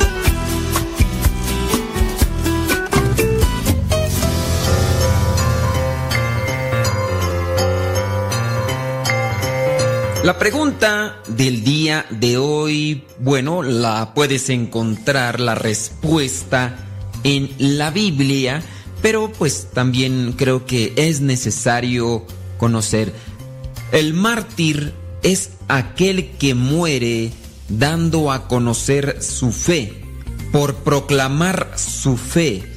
Este es el mártir, aquel que proclama su fe y que por proclamar su fe es asesinado. Ahora, la pregunta que yo te voy a hacer es la siguiente. ¿Cómo se llama el primer mártir cristiano? Es decir, que murió por dar a conocer a Jesucristo. ¿Cómo se llama el primer mártir cristiano? Ahí te van lo que son tres posibles respuestas. Bueno, más bien, en estas tres tendrás que encontrar la respuesta. A ver, ¿cómo se llama el primer mártir cristiano? Esteban, Pedro o Juan. Esteban, Pedro el apóstol o Juan el apóstol. ¿Quién fue el primer mártir cristiano? Pedro murió mártir, pero no fue el primero. Juan, a Juan lo intentaron matar, pero no murió mártir. Esteban, Esteban, el diácono Esteban, fue el primero que murió por proclamar a Cristo. El primer mártir cristiano fue Esteban y era diácono. Lo consagró San Pedro. Así que ya tienes ahí la respuesta. Por cierto, diácono significa servidor y a Esteban lo eligieron para que sirviera las mesas. Diácono sirve también a lo que es el altar en la misa. San Esteban muere por proclamar a Cristo como el Mesías, como el Salvador, como el Hijo de Dios. Nosotros debemos disponernos también para dar nuestra vida proclamando a Cristo.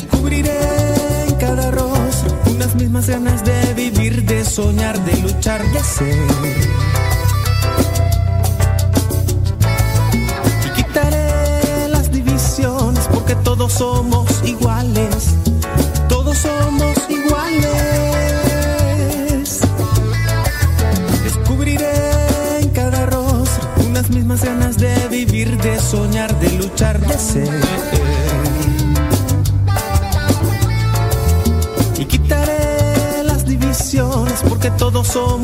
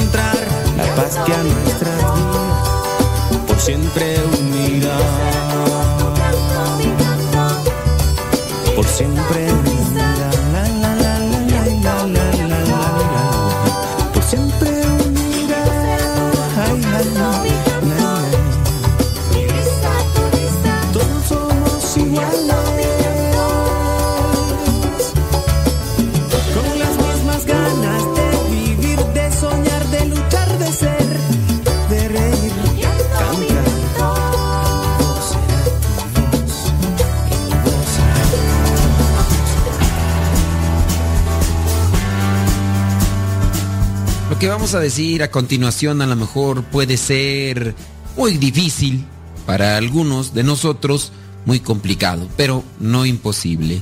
Ser el primero en actuar afectuosamente y tender la mano. Somos muchos los que sufrimos inútilmente por guardar rencores por tratos injustos o ásperos que hemos recibido y con testarudez esperamos que sea la otra persona la que venga a tendernos la mano y expedir excusas. Y creemos que esa será la única forma que nos permita volver a tener esa amistad con los que nos ofendieron.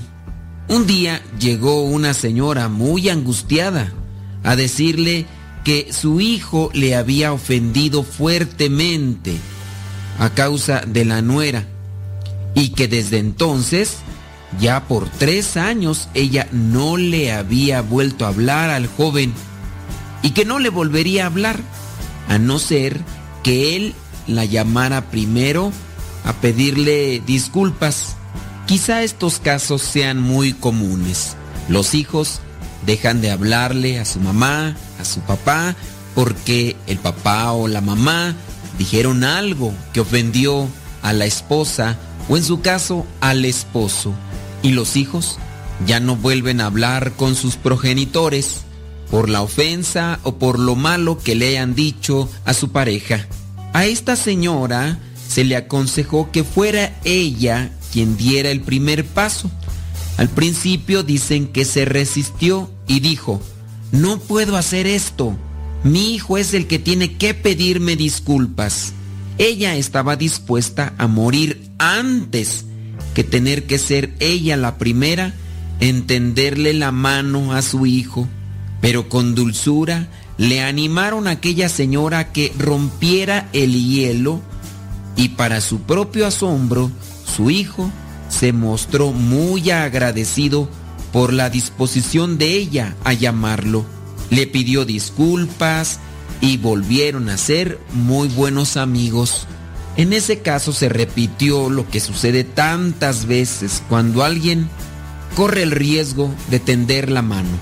La consecuencia es que todos salen ganando.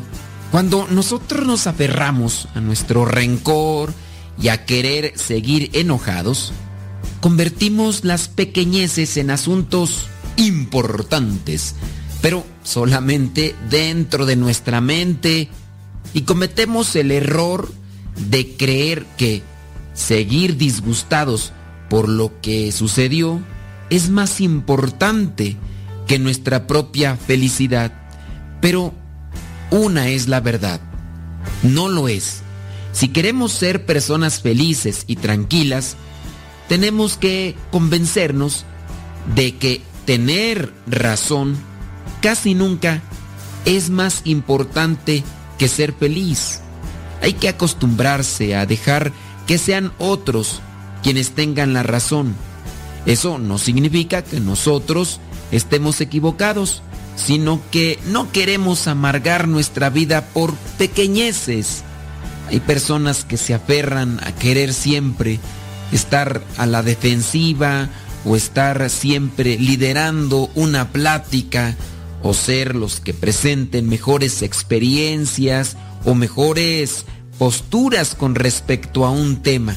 Hay veces que no podemos ganar, pero mejor dejar que otros se sientan que ganan. Así vamos a experimentar la paz que se consigue al dejar que las cosas corran. Y también vamos a experimentar la alegría de permitir que otros se sientan más importantes, aunque en algunos casos no lo sean. Si hacemos que esto trabaje, nos vamos a dar cuenta de que al tender la mano y dejar que los demás tengan la razón, ellos estarán menos a la defensiva cuando platiquen y se mostrarán más afectuosos con nosotros e incluso hasta responderán tendiéndonos ellos también la mano. Y así, cuando nosotros les demos un consejo, ellos podrán escucharlo Claro, siempre habrá por ahí alguien que no entiende las situaciones y comenzará a querer sentirse mejor o superior a muchos de nosotros. Pero si por algún motivo no lo hicieran, eh, no importa, pues tendremos la satisfacción de haber cumplido aquel mandato que nos dejó Jesús. No amen solamente a los que les demuestran amor y simpatía, sino también a los que los tratan mal. Así se asemejarán al Padre Celestial que reparte sus favores a buenos y malos. Esto lo encontramos ahí en Mateo capítulo 5 versículo 46. Y con esto habremos contribuido a hacer más afectuosa la vida en este mundo, más tranquila y pacífica nuestra propia existencia y, y más grande la dicha que nos espera en la eternidad. Recuerda, hay que ser el primero en actuar afectuosamente y tender la mano, aunque en muchos de los casos nosotros no seamos los que tenemos que hacerlo, pero hay que ayudarles a que otros entren en un ambiente de caridad.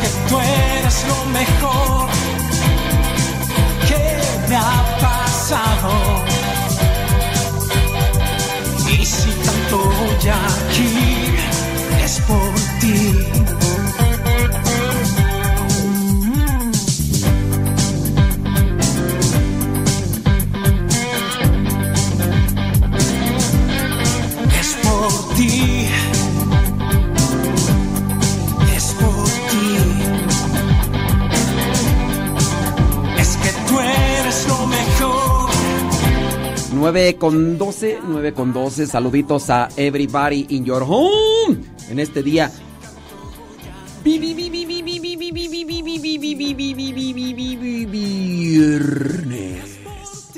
Es viernes. Y el cuerpo lo sabe. Ya sábanas. Ya sábanas para que cobijes. Mándenos sus preguntitas a través del Telegram. Arroba cabina radio sepa. Arroba Arroba, arroba, arroba, arroba, cabina radio sepa.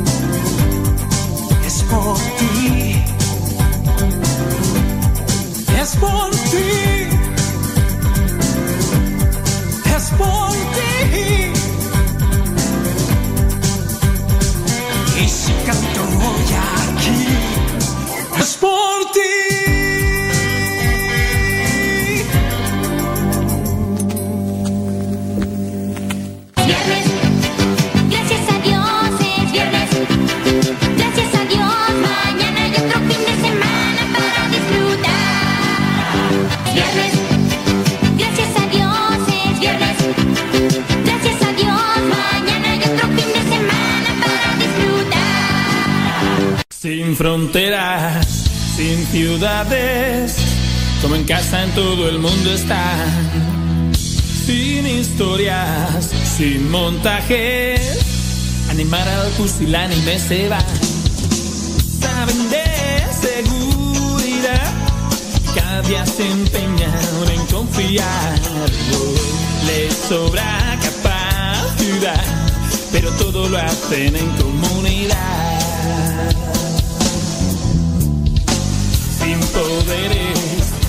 sin tarjetas, sin prestigio van.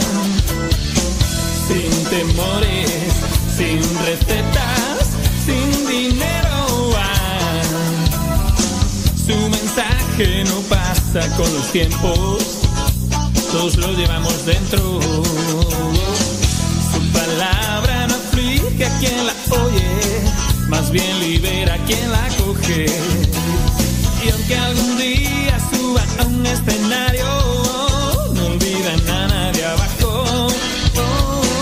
Sin conocerlos son despreciados y ellos siempre se sienten pagados. Sin poderes, sin tarjetas, sin prestigio. Sin temores, sin recetas, sin dinero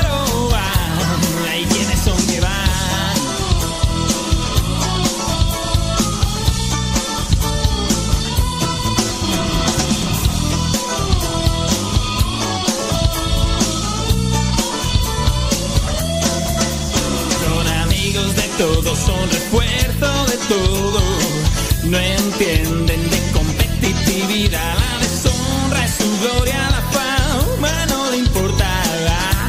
Superan su religiosidad, son pobres y enriquecen gente segura y sencilla. Pero que busca la atención de la vida. Quien los rechaza nunca alcanza a explicar el mal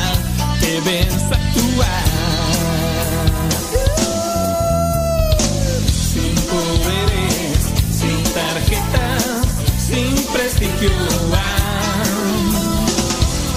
temores, sin recetas, sin dinero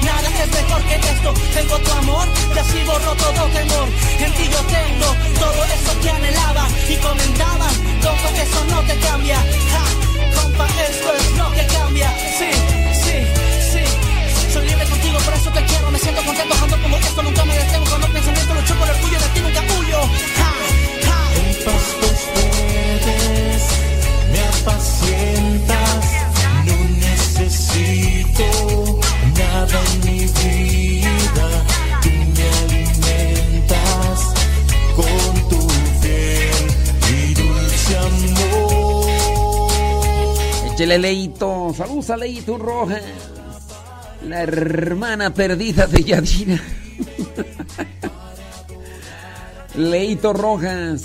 La hermana perdida y encontrada de Yadira Rivera. Quién sabe quién será hermana de quién, pero ahí andan. Ahí andan. Echándole galleta. Cristina Franco. Saludos. Ceci Cruz Clemente. Saludos. Ándele. Ahorita vamos a responder acá su pregunta. Saludos a María José Hernández. Saludos. ¿Cómo no? Órale. Enrique Vázquez. Saludos. A Yuli Rojas. Saludos. María Martínez Aguilera. Saludos, Chavita Jurado. Saludos. Ándele.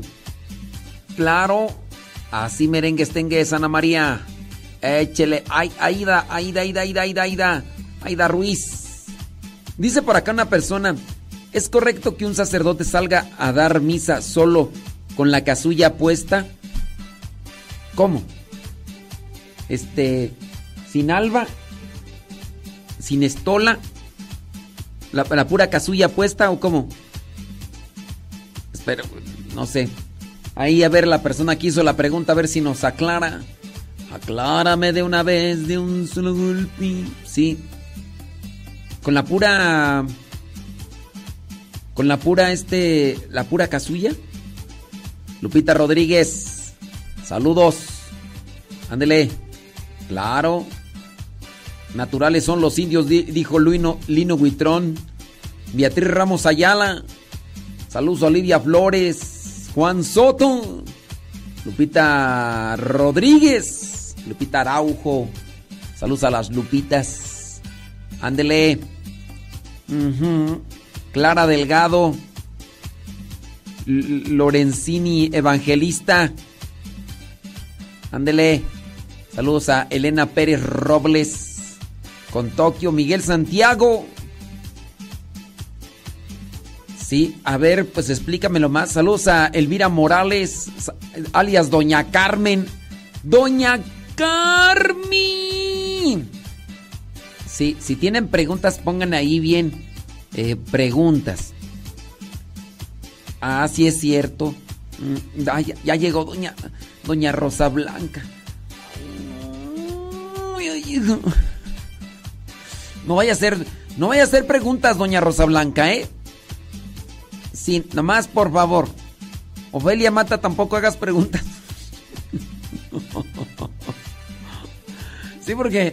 Ay, doña Rosa Blanca y Ofelia Mata, ahí parece que mande la mano. No, nomás no hagan preguntas ustedes. Sí. Ándele. Sí, oye, es que. A ver. Que una, una pregunta. Ojalá pudiera contestar mi pregunta. Tengo una pregunta. Hay un hermano de la iglesia que lleva tiempo, diciéndome que San José y José Soñador son la misma persona. ya le hemos explicado que no tienen coincidencias, pero no es el mismo. Ahora nos salió que tres sacerdotes dijeron que es el mismo. Ay, me hace que ese hermano de ese compañero de la iglesia, me hace que está drogado tú. Sí. No le hagan caso a gente así media loca. Sí. No, de veras. Es que hay gente de repente que, que anda así como que trastornada y digo, tan drogados. Que no son los mismos. Esos son los mismos. Que no. José el Soñador son muchísimos años antes de. de. de Cristo y. ¿Cómo van a ser los mismos? Son los mismos. Nah, ya. Está bien. Diga, si, si es el mismo, ándale. Si es el mismo. Lo que tú digas. Lo que tú digas. Ándale. Ya. ¿Para qué le hacen caso pues a esa gente trastornada? Miren, en la medida que ustedes le hagan caso, ustedes también se van a eh, se van a poner mal. No le hagan caso. No es que en serio, de veras. Uno dice, ah, Dios mío. Bueno, ahí está ya contestada tu pregunta. Sí. Ándele. Sí, si tienen preguntas, láncenlas. Nomás, nomás ya, ya les dije quién. Rosa Blanca no tiene permitido hacer preguntas. Ovelia Mata tampoco. No. Saludos sí. Preguntas no. Ah, ándele.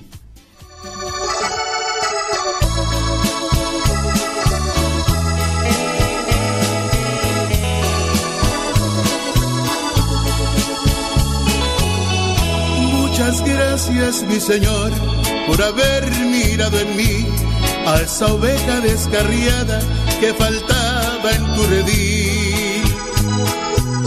Me encontraste muy herido, con el alma destrozada, porque tú, Señor, sabías todo lo que había en mí. Te negué, otras mil te desprecié, culpándote de mis penas, lastimé tu corazón. Me arrepiento, mi Señor, de haber sido como fui, yo que tanto te ofendí, hoy me abrazas con amor.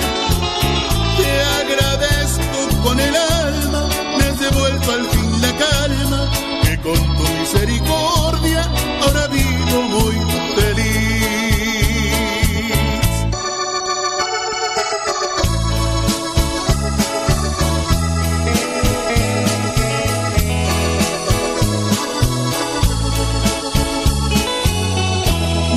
Gracias, mi Señor, por haber mirado en mí a esa oveja descarriada que faltaba en tu redil.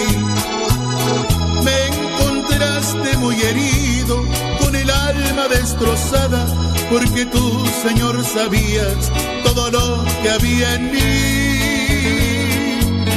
Mil veces yo te negué, otras mil te desprecié, culpándote de mis penas, lastimé tu corazón. Me arrepiento, mi Señor, de haber sido como fui, yo que tanto te ofendí, hoy me abrazas con amor. Te agradezco con el alma, me has devuelto al fin la calma, que con tu misericordia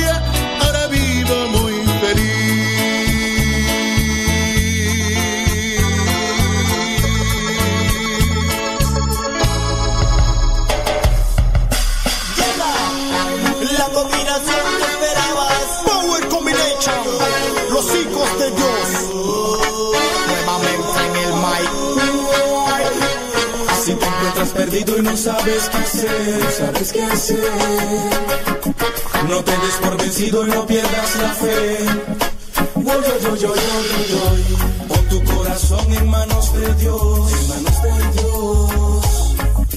Deja la maldad atrás y busca la salvación. Pon tu corazón en manos de Dios, en manos de Dios. Deja la maldad atrás y busca la salvación. Él te ayudará. Dios nunca te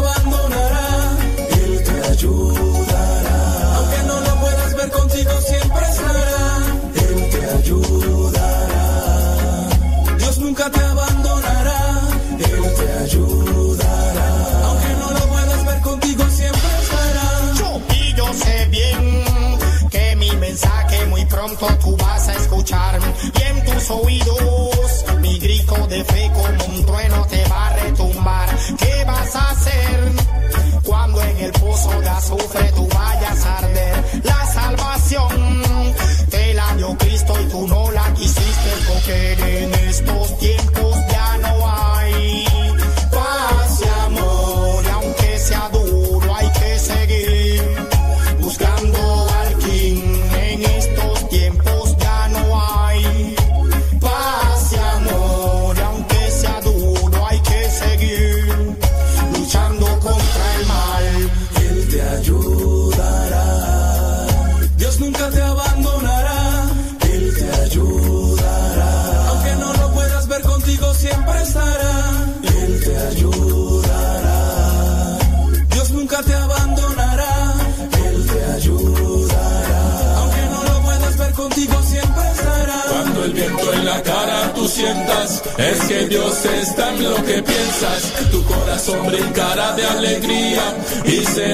mejores sus días. Cuando el viento en la cara tú sientas, es que Dios está en lo que piensas. Vientos huracanados.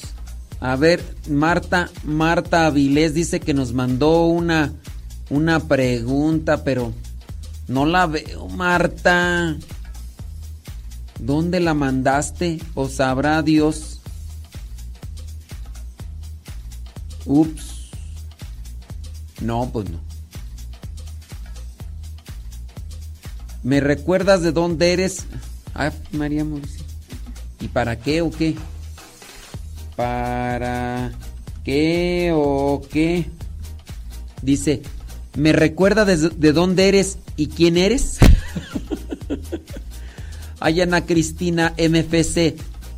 Traes puro sueño. Sí. Ah, estas preguntas, ¿verdad? Dice por acá, gracias, eh, seguimos adelante. Eh, Muy bien, bueno, pues ahí está. Dios te bendiga. Ándale, échale ganas.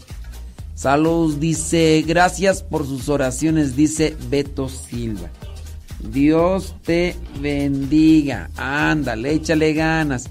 Claudia Ramos dice, eh, lo escucho. Qué bueno que me escuchas, ¿eh? Si no, no me escuchas. Dios te bendiga. Ándale, pues. Ya voy a sacar copia y pega, nada más. ah, sí. No, pues sí. Échale con todo. Ana Cristina, que me recuerdas de dónde eres y quién eres, ¿eh? ¿Qué tal?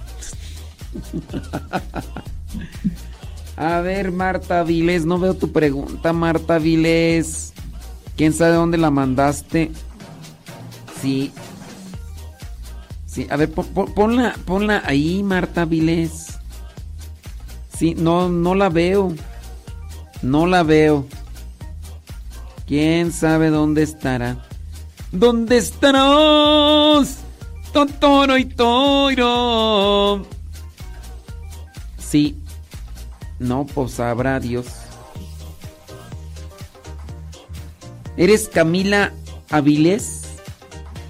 O Marta Avilés, porque ahí está una que es Camila Avilés. ¿Esa eres tú también o esa es otra? Ah, ya. Pues sí. Ahorita checamos. Dice... Ah, ok. Muy bien. Ahorita, ahorita, ahorita leo tu pregunta porque si no ya va a ser evidente que, que- fuiste tú y, y- y qué tal si preguntas algo que, que quieras tú que sea anónimo. Oye, salud- saludos a Arturo de la Luz, hombre. Estaba mirando por ahí el, el Evangelio de Lucas capítulo 12, versículo 1 y 2, que dice, cuídense de la levadura de los fariseos, es decir, de su hipo- hipocresía. Cuídense. Hay que cuidarse de la hipocresía. ¿Cómo va la canción tú? Aquella de hipocresía. Hipocresía. Letra hipocresía. Ti. Dice, hoy al verte con otro amor, así sonriendo tanto, indiferente, lo que hubo entre los dos murió para siempre. Tuve que sufrir para olvidar todos esos falsos juramentos. Hipocresía, morir de sed bebiendo tanta agua, morir de amor fingiendo estar alegre, queriendo amar y estar indiferente, indiferente. Hipocresía, mi sonrisa esconde el llanto, mi cuerpo tiene aquel perfume tuyo que me recuerdo cómo estoy sufriendo y que de celos me estoy muriendo. Está muy alta la, la canción. De por sí no canto y luego. Hoy al verte comprendí que te quiero tanto, indiferente. Si al lado de él ella está contenta, no le hago falta. Luchar para qué. Te amo más que a mi vida. Hipocresía. Ay, Jesús. Bueno, hay que tener cuidado con la hipocresía. Cuídense de la levadura de los fariseos, es decir, de la hipocresía. Tarde o temprano todo sale a la luz. Cuando uno es hipócrita, cuando uno es falso, tarde o temprano sale todo a la luz. Y la misma palabra lo dice ahí en el versículo 3. Eh, ah, no, en el versículo 2. No hay ningún secreto que no llegue a descubrirse, ni nada escondido que no llegue a saberse. Hipocresía. Dice Mariana Benítez, por favor, respóndeme. ¿Qué te respondo, Mariana Benítez? No veo tu pregunta, a ver si me la vuelves a hacer. Sí. A ver, vuélvemela a hacer, Mariana Benítez, porque no veo. Es que, mira, Mariana Benítez, es que se pierden las preguntas. Mandas tu pregunta, después mandan 20, 50 saludos y ya, ya no miré tu pregunta. Porque saludos, mira, ahí tenemos para. Ups, para lanzar hasta, hasta. Hasta para mandar llevar. Sí. Ándale. Dice por acá, contésteme mi pregunta. Válgame Dios. Dice por acá. Me fui a confesar. Yo le dije al Padre mis pecados y aún no terminaba y me dijo, no puedo darte la absolución porque tú no quieres perdonar. Ve al Santísimo a pensar. Le dije, ok. Y me volvió a preguntar y le dije, ok. No soy nadie para no perdonar. Perdono, pero no quiero hablarles a esas personas. Y me dio la absolución. Y aún no terminaba de decirle mis pecados. Y traigo vuelta y vuelta si me sirve la confesión. No, pues mira. Yo pienso que eh, aquí esta persona tiene un, dilema. ¿Qué, qué es perdonar? Ah, ah, ¿Me pueden poner ahí ustedes con sus palabras qué es perdonar? ¿Qué es perdonar? Dice, eh, que tú, perdono, pero no quiero hablarles a esas personas. ¿Qué es perdonar? Ya te estoy respondiendo a tu pregunta. ¿Qué, es perdonar? ¿Hay alguien ustedes que, que, me, que me diga? Mariana Benítez, Dice, por favor, respóndeme. Por, por, por favor, escríbeme otra vez tu pregunta, Mariana Benítez, porque no veo tu pregunta. Ante la pregunta de esta persona, ¿me es válida, me es válida mi, ah, la, la confesión? Si te, do- si te dio la absolución, sí. Para que sea válida la confesión, tiene que ser ante un sacerdote que esté oficialmente dentro de la iglesia, que sea válido pues su, su, su sacramento. Y también, en su caso, que tú digas los pecados, ya los dijiste, que bien. Y después de que los dijiste, te dice, yo te absuelvo. Ya cuando te dice, yo te absuelvo, ya ahí está realizado el, sacramento. Es decir, es válido. Es válido. Saludos, Francisco Lara. ¿Ese padre es tu carnal o qué? ¿Para qué le mandamos saludos? De todas maneras, ni escucha.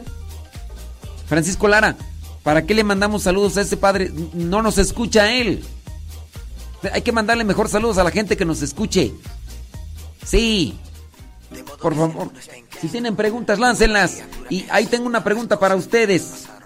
¿Qué es perdonar? ¿Qué es perdonar? Esta persona dice, perdono, pero no les voy a hablar a esas personas. ¿Eso es perdonar? ¿Qué es perdonar? Estás en Cristo, las cosas pasadas todas son hechas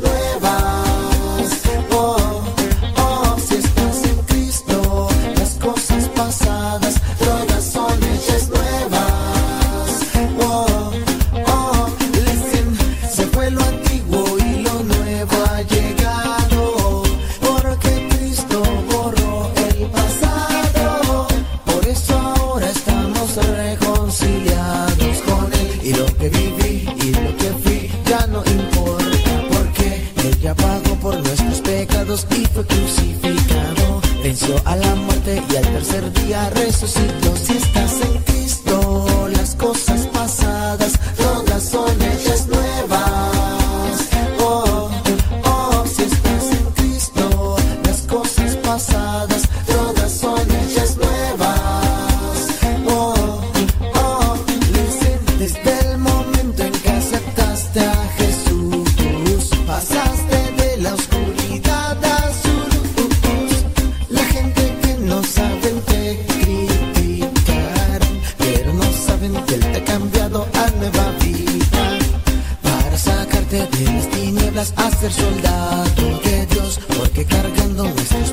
Él nos salvó.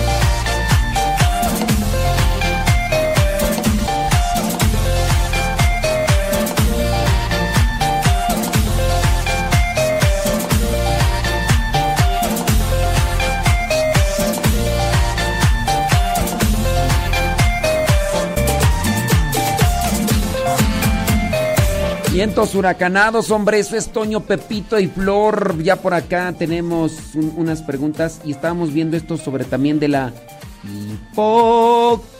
hipocresía. Si se vive vi- en la hipocresía, tarde o temprano, tarde o temprano salen las cosas, no se puede esconder. Mm, mm, mm. Estoy hidratándome la garganta porque hablando uno aquí se desgasta.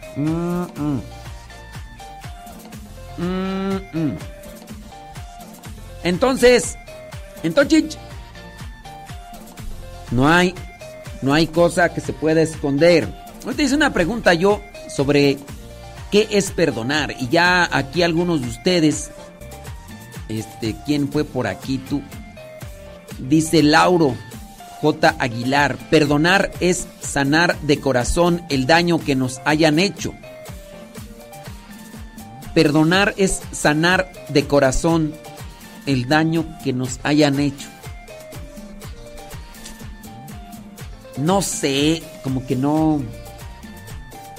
A ver, entonces, si no he sanado de corazón por el daño que me hayan hecho, entonces no he perdonado. Porque hay muchas personas que a lo largo de los años no han sanado. Entonces quiere decir que no han perdonado.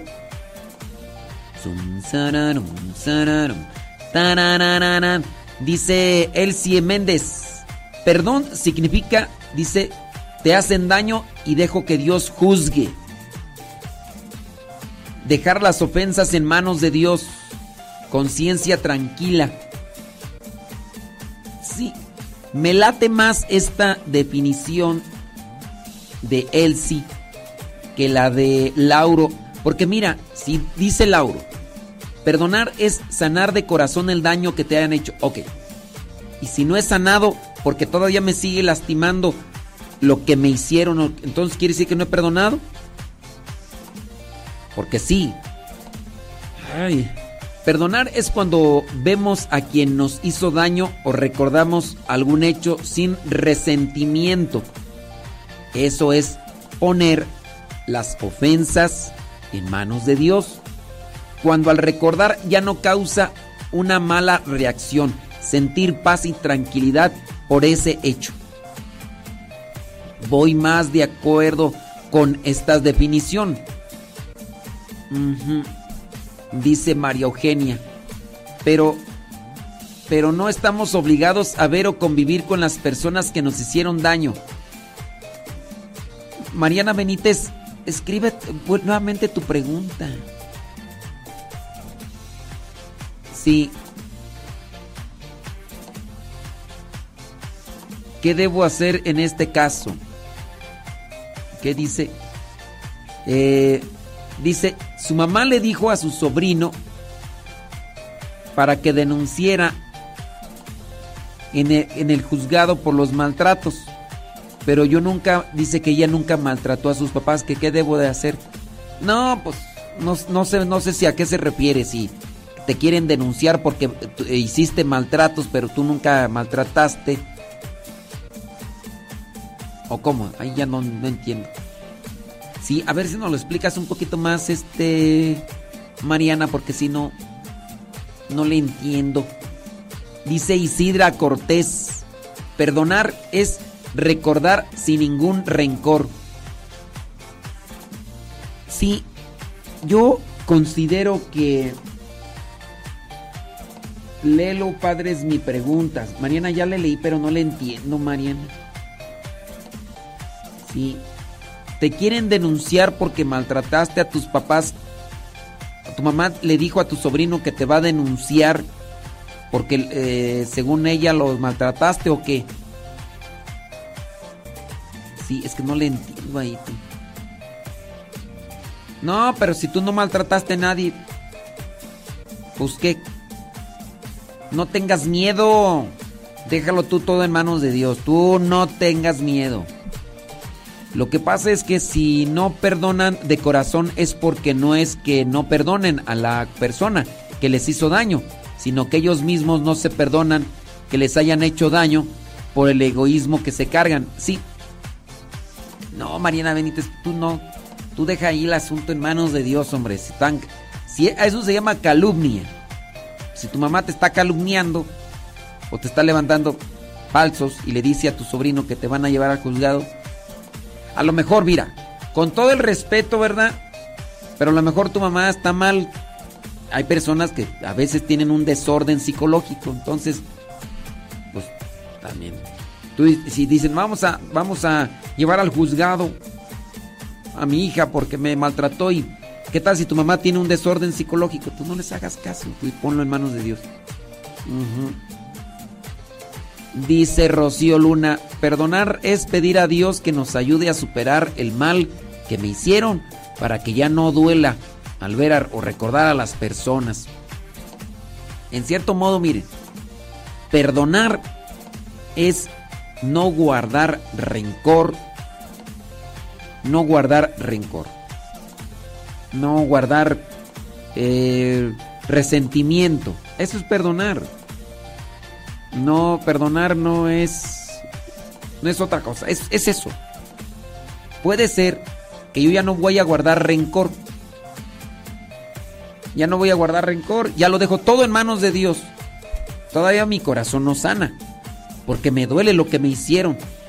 Pero, pero yo lo pongo todo en manos de Dios. Así como lo que decía, ¿quién era el que decía de, de sanar? Eh, Sanar eh, Lauro. Me puede todavía doler lo que me hicieron o lo que me dijeron. Pero ya no. Lo, pongo yo todo en manos de Dios. Pero me duele. O sea, te doy un golpe, te perdono. No voy a guardarte resentimiento, pero híjole, aquí todavía traigo el trancazo que me, que me diste.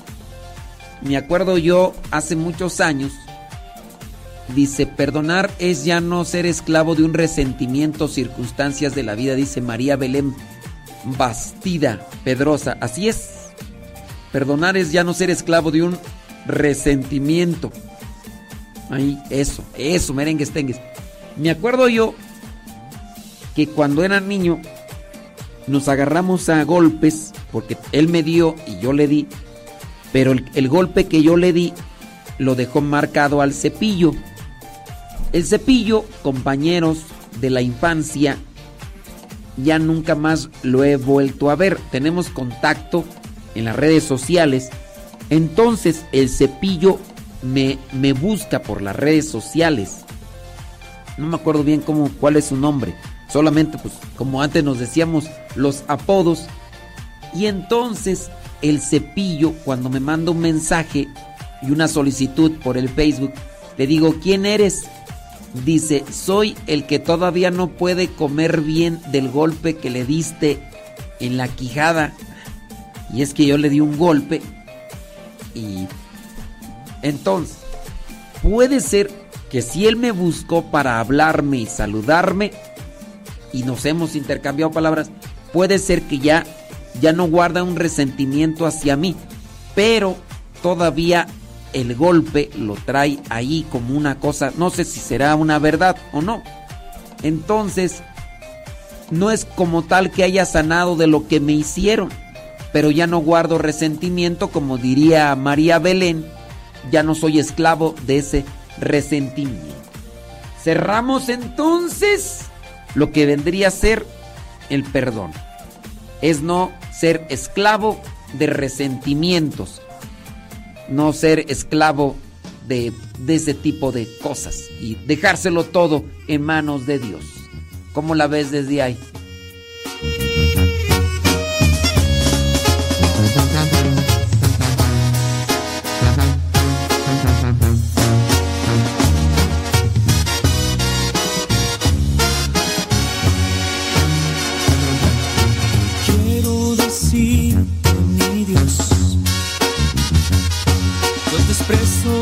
Con mi corazón. Desde que te conocí, mi buen pastor, solo quiero estar contigo, Señor. Hoy que miro ese pasado. No puedo creer lo que tú me has cuidado. Entiendo tus palabras, Señor, de que tú siempre cuidas de tu rebaño. Tú me defendías entre más y más y más, yo me perdía, tú me protegías de los peligros que yo solo me metía y me alcanzarías para sacarme de esa vida que yo vivía. Y aunque no quería tú me sacaste de esa vida Señor. Tú me defendías entre más y más y más. Yo me perdía tú me protegías de los peligros que yo solo me metía y me alcanzarías para sacarme de esa vida que yo vivía. Y aunque no quería tú me sacaste de esa vida Señor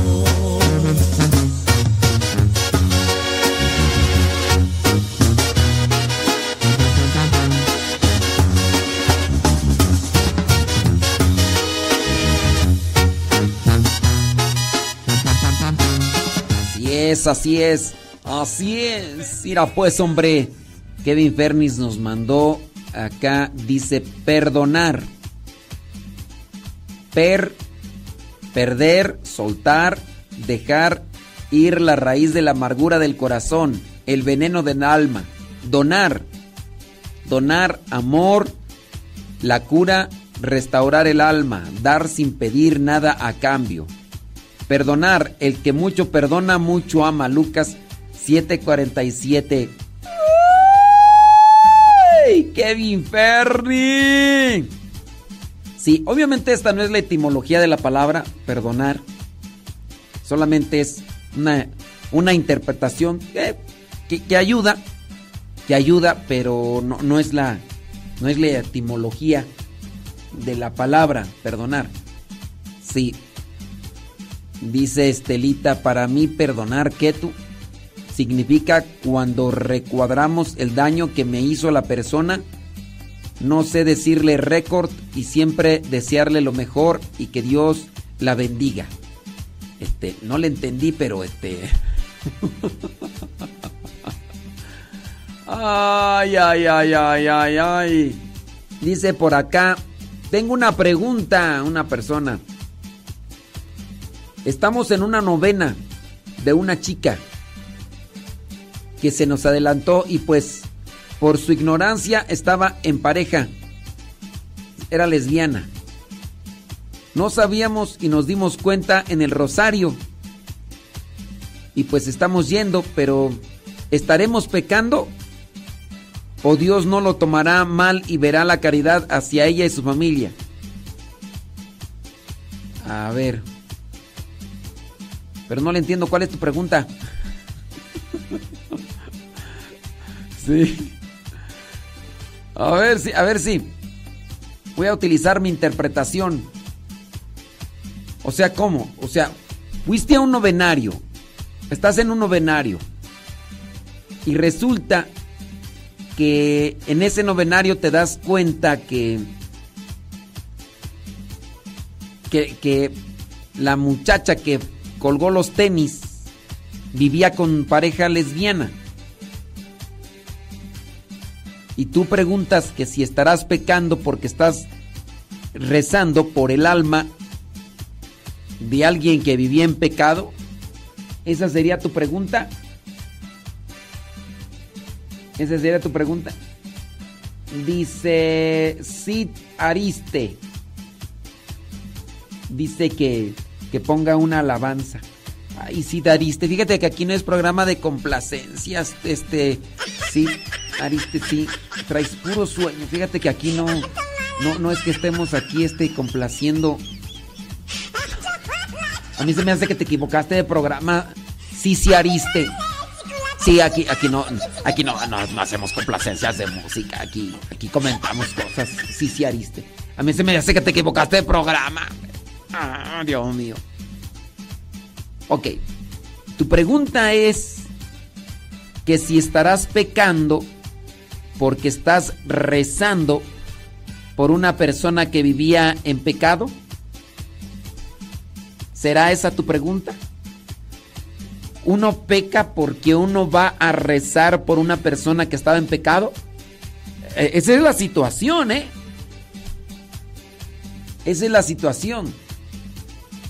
A ver, tú, tú pe- pecamos cuando vamos a rezar por alguien que vivía en pecado. Pregunto.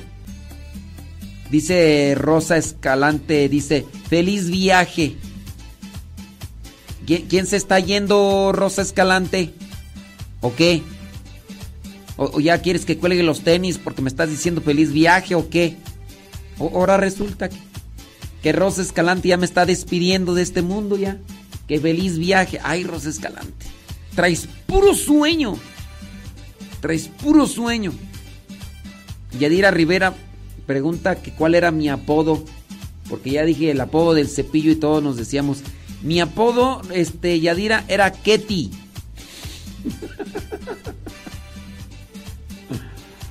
Ay, ay, ay, ay, ay. Ketty.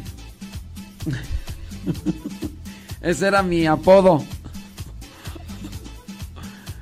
Ay, ay, ay. Sí. Sí, ese era mi apodo. Eh, Sí. Ay, Rosa Escalante, no le entiendo a tu mensaje. ¿Por qué, por qué, por qué me estás deseando feliz viaje? ¿De qué me hablas o qué? No, ay, Rosa Escalante, tú traes puro sueño. Traes puro sueño. Ay, ay, ay.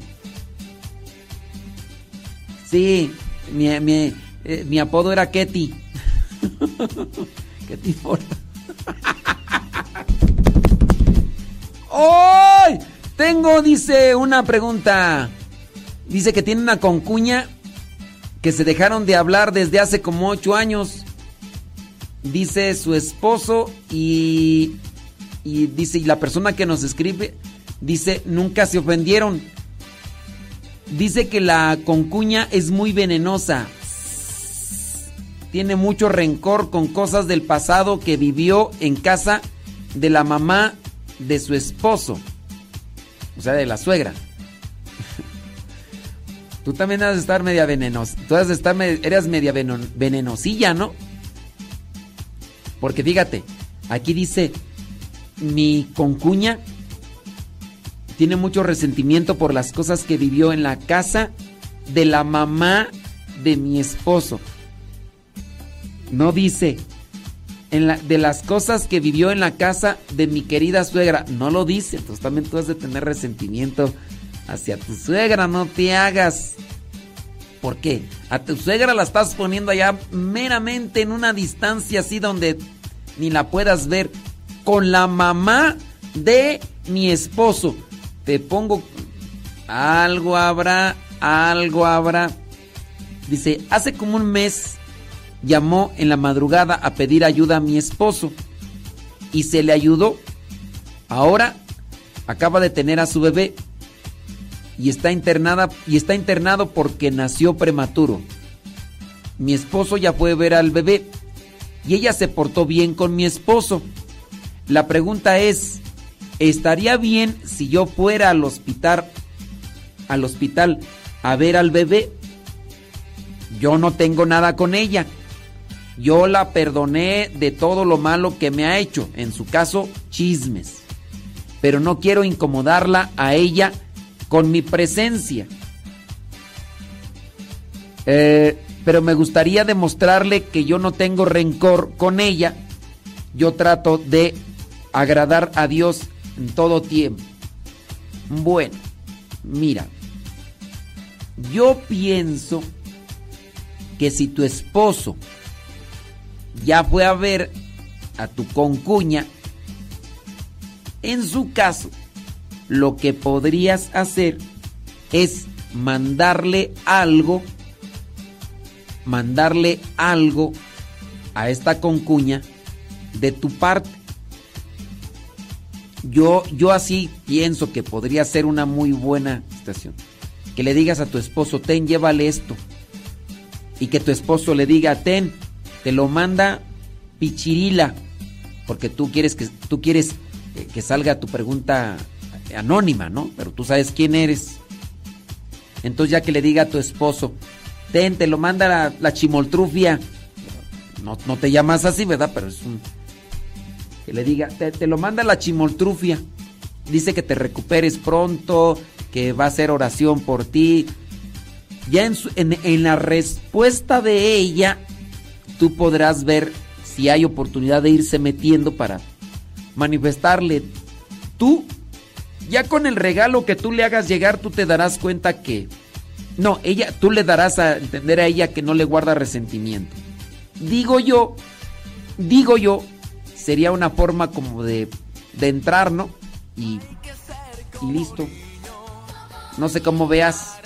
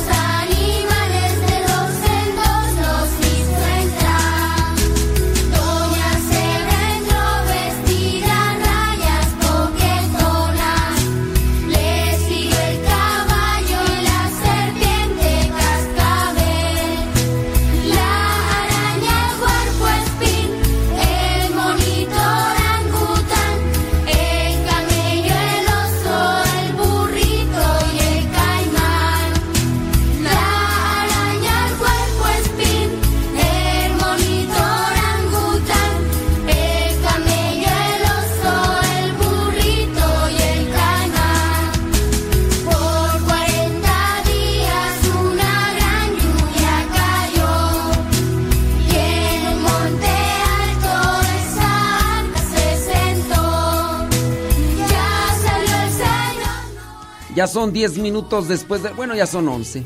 Ya son 11. Ujú. Ándele. Ay, Rosa Escalante. La es puro sueño.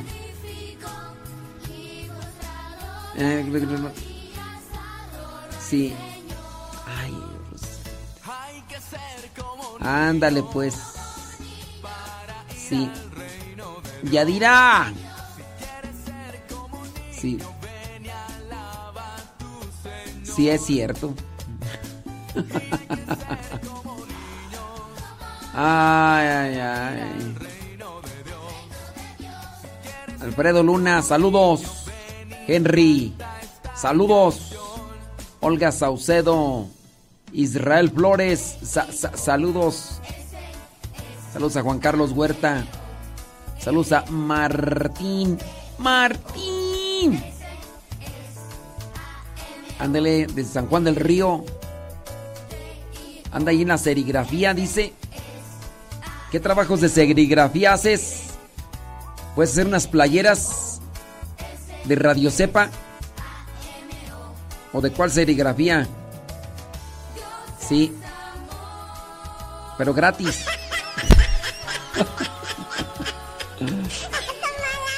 Ay, ay, ay, ay, ay. No.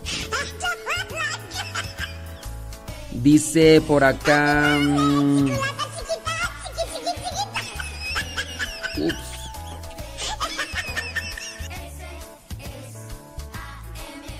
Santo cielo. Martín, Martín nos hace una pregunta. Dice él que si uno de sus clientes le pide le pide que, que ponga la imagen de la Satán muerte. Mira, como quiera, como quiera, él la va a pintar. Sin duda esa imagen puede hacer daño en la medida en que hace la intención.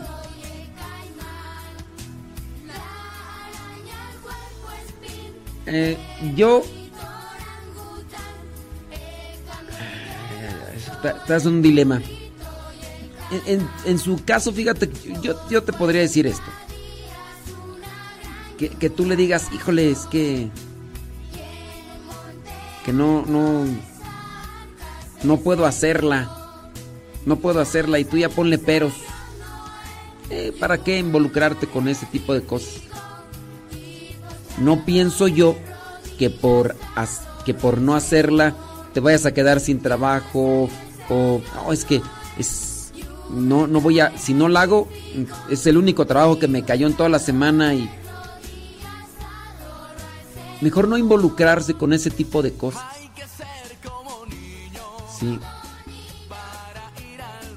Mejor no involucrarse con ese tipo de cosas.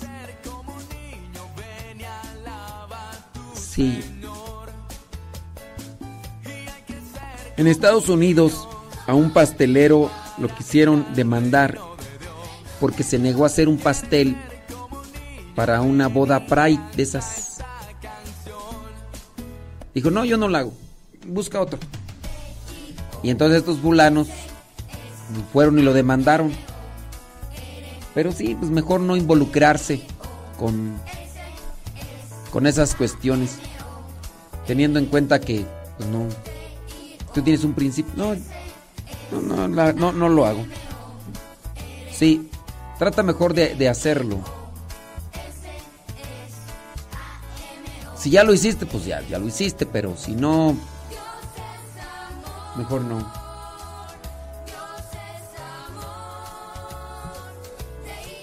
Sí. Ay, Francisco Lara, traes puro sueño.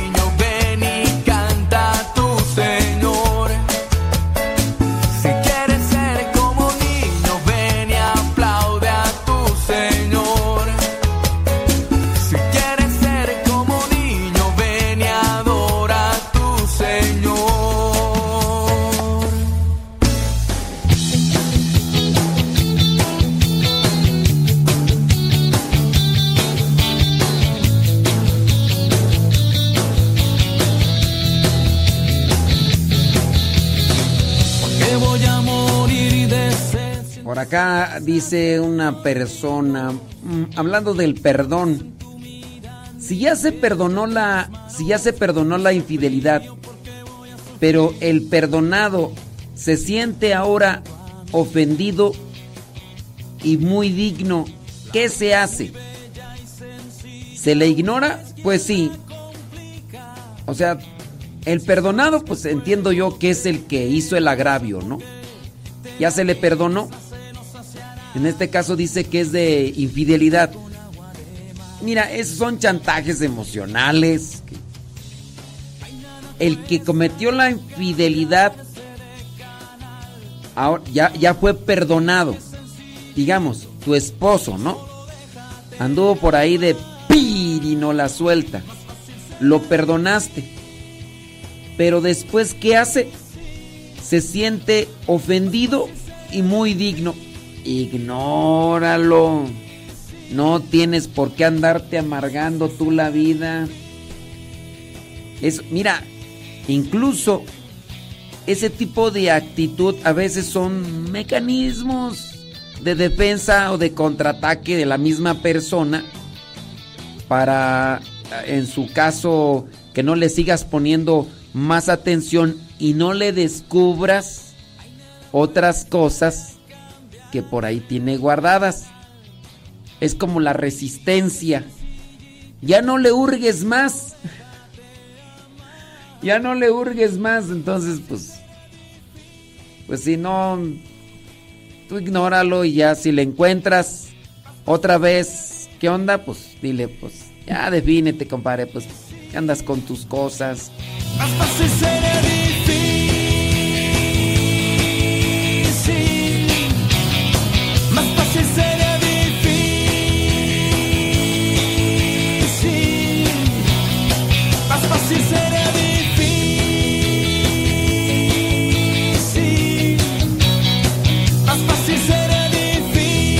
Dice por acá otra persona una pregunta.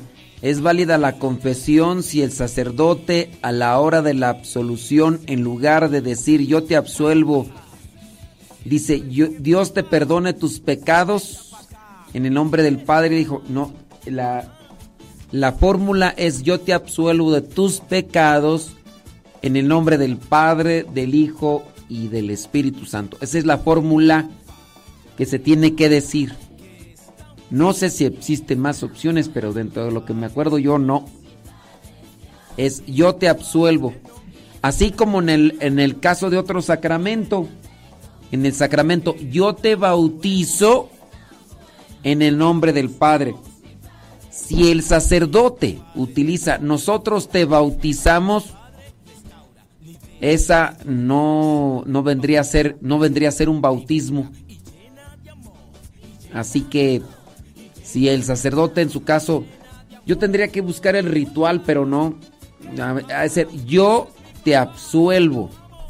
No Dios te perdone tus pecados. No, yo te absuelvo en nombre del Padre, el Hijo. Así como yo te bautizo en el nombre del Padre, del Hijo, del Espíritu Santo. Si dice nosotros, acuérdense que ya pasó aquellos que, que revisaron el video de cuando fue su bautismo y se dieron cuenta que no estaban bautizados. Si te tocó a ti que te dijeran Dios te perdone tus pecados, vete a confesar otra vez porque ahí no hubo sacramento. Para que juntos a él alabemos. Si tú quieres saber del cambio que yo tengo. Dice por acá una persona sobre el perdón. Si una persona ya perdonó o según dice haber perdonado, está bien que le sigan echando en cara ese error de cual se perdonó. A ver, no le entiendo muy bien a tu pregunta, pero mm, déjame acomodarla. ¿Quieres decir que una persona cometió un error? Pongamos infidelidad. Y esa persona, la que fue ofendida, dice, te perdono, pero te sigue echando en cara el error. Eso es lo que quieres tú decir con esto. Es que, sí, mira, perdonar es no, no ser esclavo de un resentimiento. Perdonar es dejar todo en manos de Dios. La persona no puede decir te perdono y te sigo restregando el error que cometiste. Eso es inválido. ¿Por qué? Porque la persona sigue siendo esclava de un resentimiento o sentimiento. Y ahí pues no. Puede decir que te perdonó, pero si te sigue echando en cara en cara, esto va para con las personas que han caído en esa situación. En esa situación de infidelidad. Tú cometiste un error. Cometiste un pecado. Ya pediste perdón. Tu pareja te dice te perdono. Pero apenas ve la oportunidad y sobres. Ahí está, pues no. Entonces no ha perdonado. Ni detalle, ni detalles, ni nada, ni nada para uno. Mejor lo dejo. Sí, es que acá la otra persona pregunta, dice, si perdono infidelidad, pero el perdonado se siente ofendido y digno. Déjalo ya. No le hagas caso. Mientras más caso le hagas, no. Sí. Claro que sí, vamos a... Cuenta con mi oración por acá. Acá una persona dice que, que su mamá pues ya, ya está en una situación límite, última. Dice que le ayudemos con su oración. Claro que sí, la vamos a tener ahí en oración. Vas a ver que sí, para que Dios se manifieste. Ustedes déjenlo todo en manos de Dios.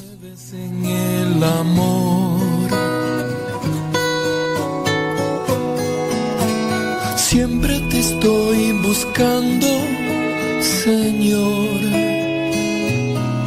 En el pobre limosnero, en el preso angustiado, en toda voz. En el viejo abandonado, en el enfermo solitario y te encuentro en lo ordinario, te mueves en el dolor. Jesús, eres tú mi respuesta. Jesús a mi lado. Saludos a Eddie Flores. Que le ganas, Eddie Flores. ¿Cómo andamos? ¿Todo bien o qué? Échele galleta. Ah, ya, ya veo que estás también tú como en un programa de radio, ¿no? Ah, no, son podcasts, ¿verdad? Son podcasts. Los podcasts de Eddie Flores. Saludos, Erika García. Eso. Con todo, Erika García, la peleadora, instructora de pelea. Oh, ¿tú crees que? Sí, sí, sí, sí. Claro, no, cuidado, es de armas tomar esta mujer. Dice por acá. Pregunta, ¿Juan Bautista se considera que murió mártir? Pues claro. ¿Por qué lo encerraron? Pues, por decir la verdad. Por decir... Eh, claro. Naturales son los indios, dijo Lino Huitrón. ¿Quién sabe si estará todavía conectada al Ye- Yesenia Rado Alén? Si está haciendo... Que si Juan Bautista es mártir, pues sí. No se le olvide la bendición y mis saludos. ¿Cuál bendición de qué o qué? ¿Cuál bendición o qué o qué? Sí, dice, pedirle ore por mí, pues estoy a punto de que Dios me regale la oportunidad de llegar a otro año. Ah, que sí es cierto. Solo me queda agradecer todo lo que Dios me ha dado en mi vida. Oh, muy bien. Bueno, pues le pedimos al buen Dios que te bendiga, que te fortalezca, que te conceda paz, que te conceda su gracia para que sigas agarrándote de, de su mano y sigas por el sendero que Él quiere para que llegues a la santidad. La bendición de Dios Todopoderoso, Padre, Hijo y Espíritu Santo descienda sobre ti y te acompañe siempre. Saludos Juan Carlos Huerta. Échele con Tokio, ¿eh? Sí. Ah, ya entiendo. Ah, qué, qué bueno. Eso. Sobres. Ay, Di Flores, eso sí no sabía. Ya llegó José Alejandro. Sí, ¿a poco? Válgame. José Alejandro. Que dice que ya has hecho una plática con Arturo Villarreal. No, tú andas con Tokio. Qué bárbaro, no. Ya tú andas en. Ya ni yo platico con él, tú sí andas platicando con él. Dice, saludos, dice. En la escuela y. ay, Dios mío. Ni modo, Anaí. Sí, saludos para Connie. Dice que ya está, ¿qué? Ahí haciendo. Francisco Lara dice que le manda saludos a Connie, que es su esposa, dice. Ándele. Que le ganas. Saludos, Connie. Qué bueno. Sí, sí, sí, sí. Ah, ah, sí es cierto. Ni modo, Anaí, pues, ¿qué más? Dice. Ándele pues, Shenny Sok. Es puro sueño, Shenny Sok.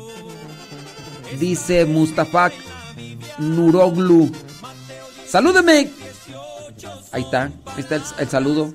Mustafa Nu- Nu- Nuroglu. ¿Qué nombres? ¿Qué nombres? Saludos, dice Ga- Gabriela Franco. Esperanza Trejo. Sí. Ándele. Josayap Padanelli. Saludos. Saludos a Williams García. Gracias. Gracias. Saludos, dice Rosa Agustina Velázquez Duarte. Macrina Mini. Saludos, Macrina. Eh, Emita Mentle. Uh, hace muchos años nos escribía una Macrina, ¿verdad? Pero creo que ya colgó los tenis. Así como todos vamos a colgarlos un día. Dice Roselina González, ¿qué tú? Sí, sí es cierto. Eso sí es cierto. Ándele. Sí. Vamos a pedir a Cristo que la paz esté contigo. Ahora sí yo me despido. Padre Flaviano Amatuli. Vamos a pedir a Cristo que la paz esté contigo. Saludos a Alejandra Ayala que ya llegó de Toxic. ¡Toxic! Ya nos damos de Facebook y de YouTube. Seguimos acá conectados en Radio Cepa. Descargue la aplicación. Descargue la aplicación de Radio Cepa. Ya sábanas. ¿Para qué cobijas? Ahí estamos al pie del cañón. Radiocepa.com. Descargue la aplicación y compártanos. Dice, dice Alejandra Ayala que esa Josa ya Fadanelli es una nini. Ni trabaja, ni estudia. Modo, pues, acá, acá ya lo dijeron. ¡Vámonos! Acuérdense que el programa se queda guardado ahí en YouTube y en Facebook. Ahí está, busquen Modesto Radio. Modesto Radio en Facebook y en YouTube. También en Spotify, iTunes, en las en las plataformas de podcast. Busquen Modesto Radio. Dice que por qué casi no pongo la canción de los guaraches del padre Matuli, dice Alicia Obispo. Sí los pongo, nada más que pues tú como nada más te metes tres minutos, en esos tres minutos quieres que ponga todas las canciones, Alicia Obispo. Sí. Eh, Nada más te metes a escuchar tres minutos y ya en tres minutos tú quieres que ponga la canción que tú quieres. Tienes aquí echando pleito, pues a ver quién gana, a ver quién gana. Así es Alicia Obispo, ya ves cómo es. Toxic. Toxic. ¡Toxic! Ay, no, también que estábamos. Dice Leonor Estrada, dice hay que poner música para ponernos a hacer los quehaceres. Ahorita ponemos música movida. Sí. No, Salicio Obispo, de veras. Tóxico. Pobre de su familia. Ay, no. Dios Todopoderoso, te pedimos que les concedas mucha paciencia a su familia. No sé si tengas, tendrá esposo. Es que así como es, a mí se me hace que si, estaba casada, a lo mejor ya hasta se fue, ya haber dicho, no, sácate a volar.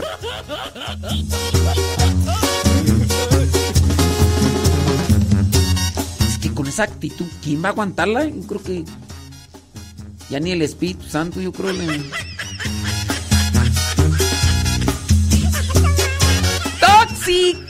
Toxic. Se queda ahí programa guardado. Modesto Radio, plataformas de podcast.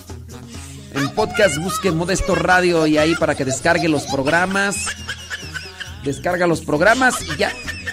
Ya descargado los programas, nos escuchas cuando tú quieras. Cuando tú quieras nos escuchas. Y listo.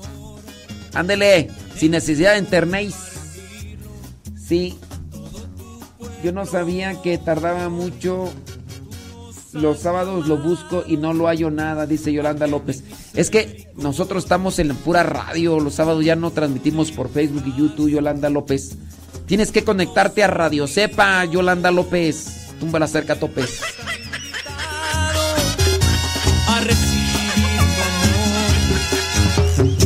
tu misericordia se bañará su corazón.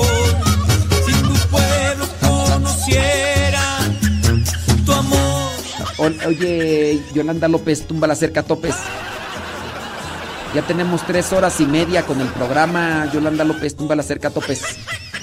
pueblo conociera tu amor, Señor.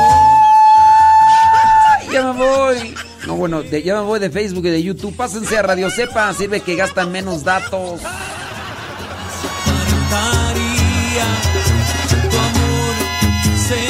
Yolanda López, tumba la cerca topes. Sería misericordia.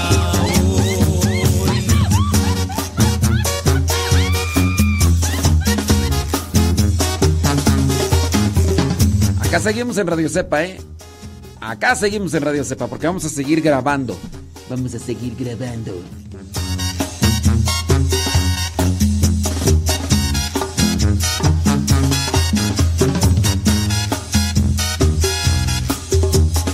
Mira, María Eugenia, no le busques ruido de chicharrón, María Eugenia. Ma- María Eugenia, no le busques ruido de chicharrón, si no les voy a decir que tú me regalaste unos calzones, unos calzones que parecían guangoches. Cuando fui ahí a Guadalajara, ahí encontré a María Eugenia y me regaló unos calzones que parecían guangoches. si tu pueblo conociera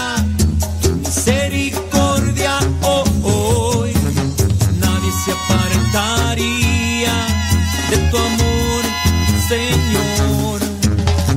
Todos conocerían misericordia oh, hoy, nadie se apartaría de tu amor, Señor.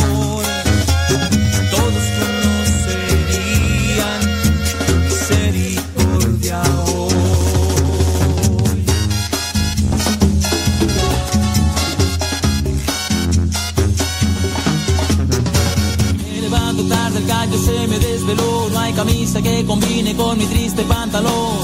Se han escondido las llaves, no me puedo ir. Un cereal se me ha antojado, más la leche huele mal. Ya con esta me despido para la Toxic. Ya saben quién.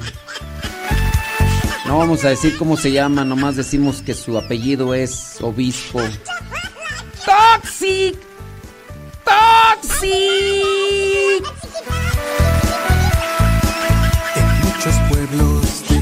sus huellas, se gastaron y se mojaron, pisaron espinas y piedras, jamás se pararon bajo el sol y la lluvia. En reuniones de categoría, entre obispos y sacerdotes, sin complejos han estado presentes lo que dice la gente. Son los guaraches del padre Amatuli que estoy recordando.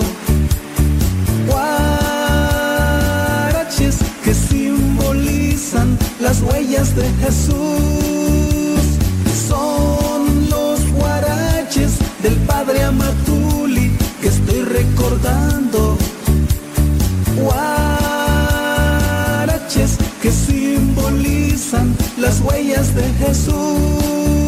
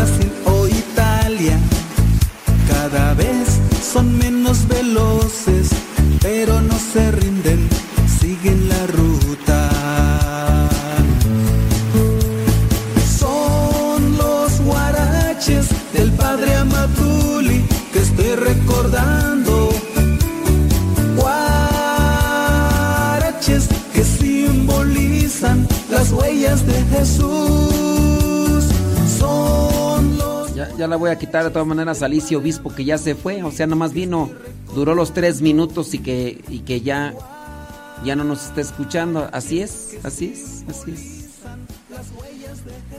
Ay, les digo que esta gente tóxica. Ya, mejor la voy a quitar la canción. Sí. Porque nomás llegó los tres minutos. Ay, usted nunca pone la, la canción esta de, de, los guaraches para meterlo. ¿Por qué nunca la pone? ¿Por qué no la pone? Tres minutos, tres minutos, tres minutos. Ya, la voy a quitar. Vamos hay una gran.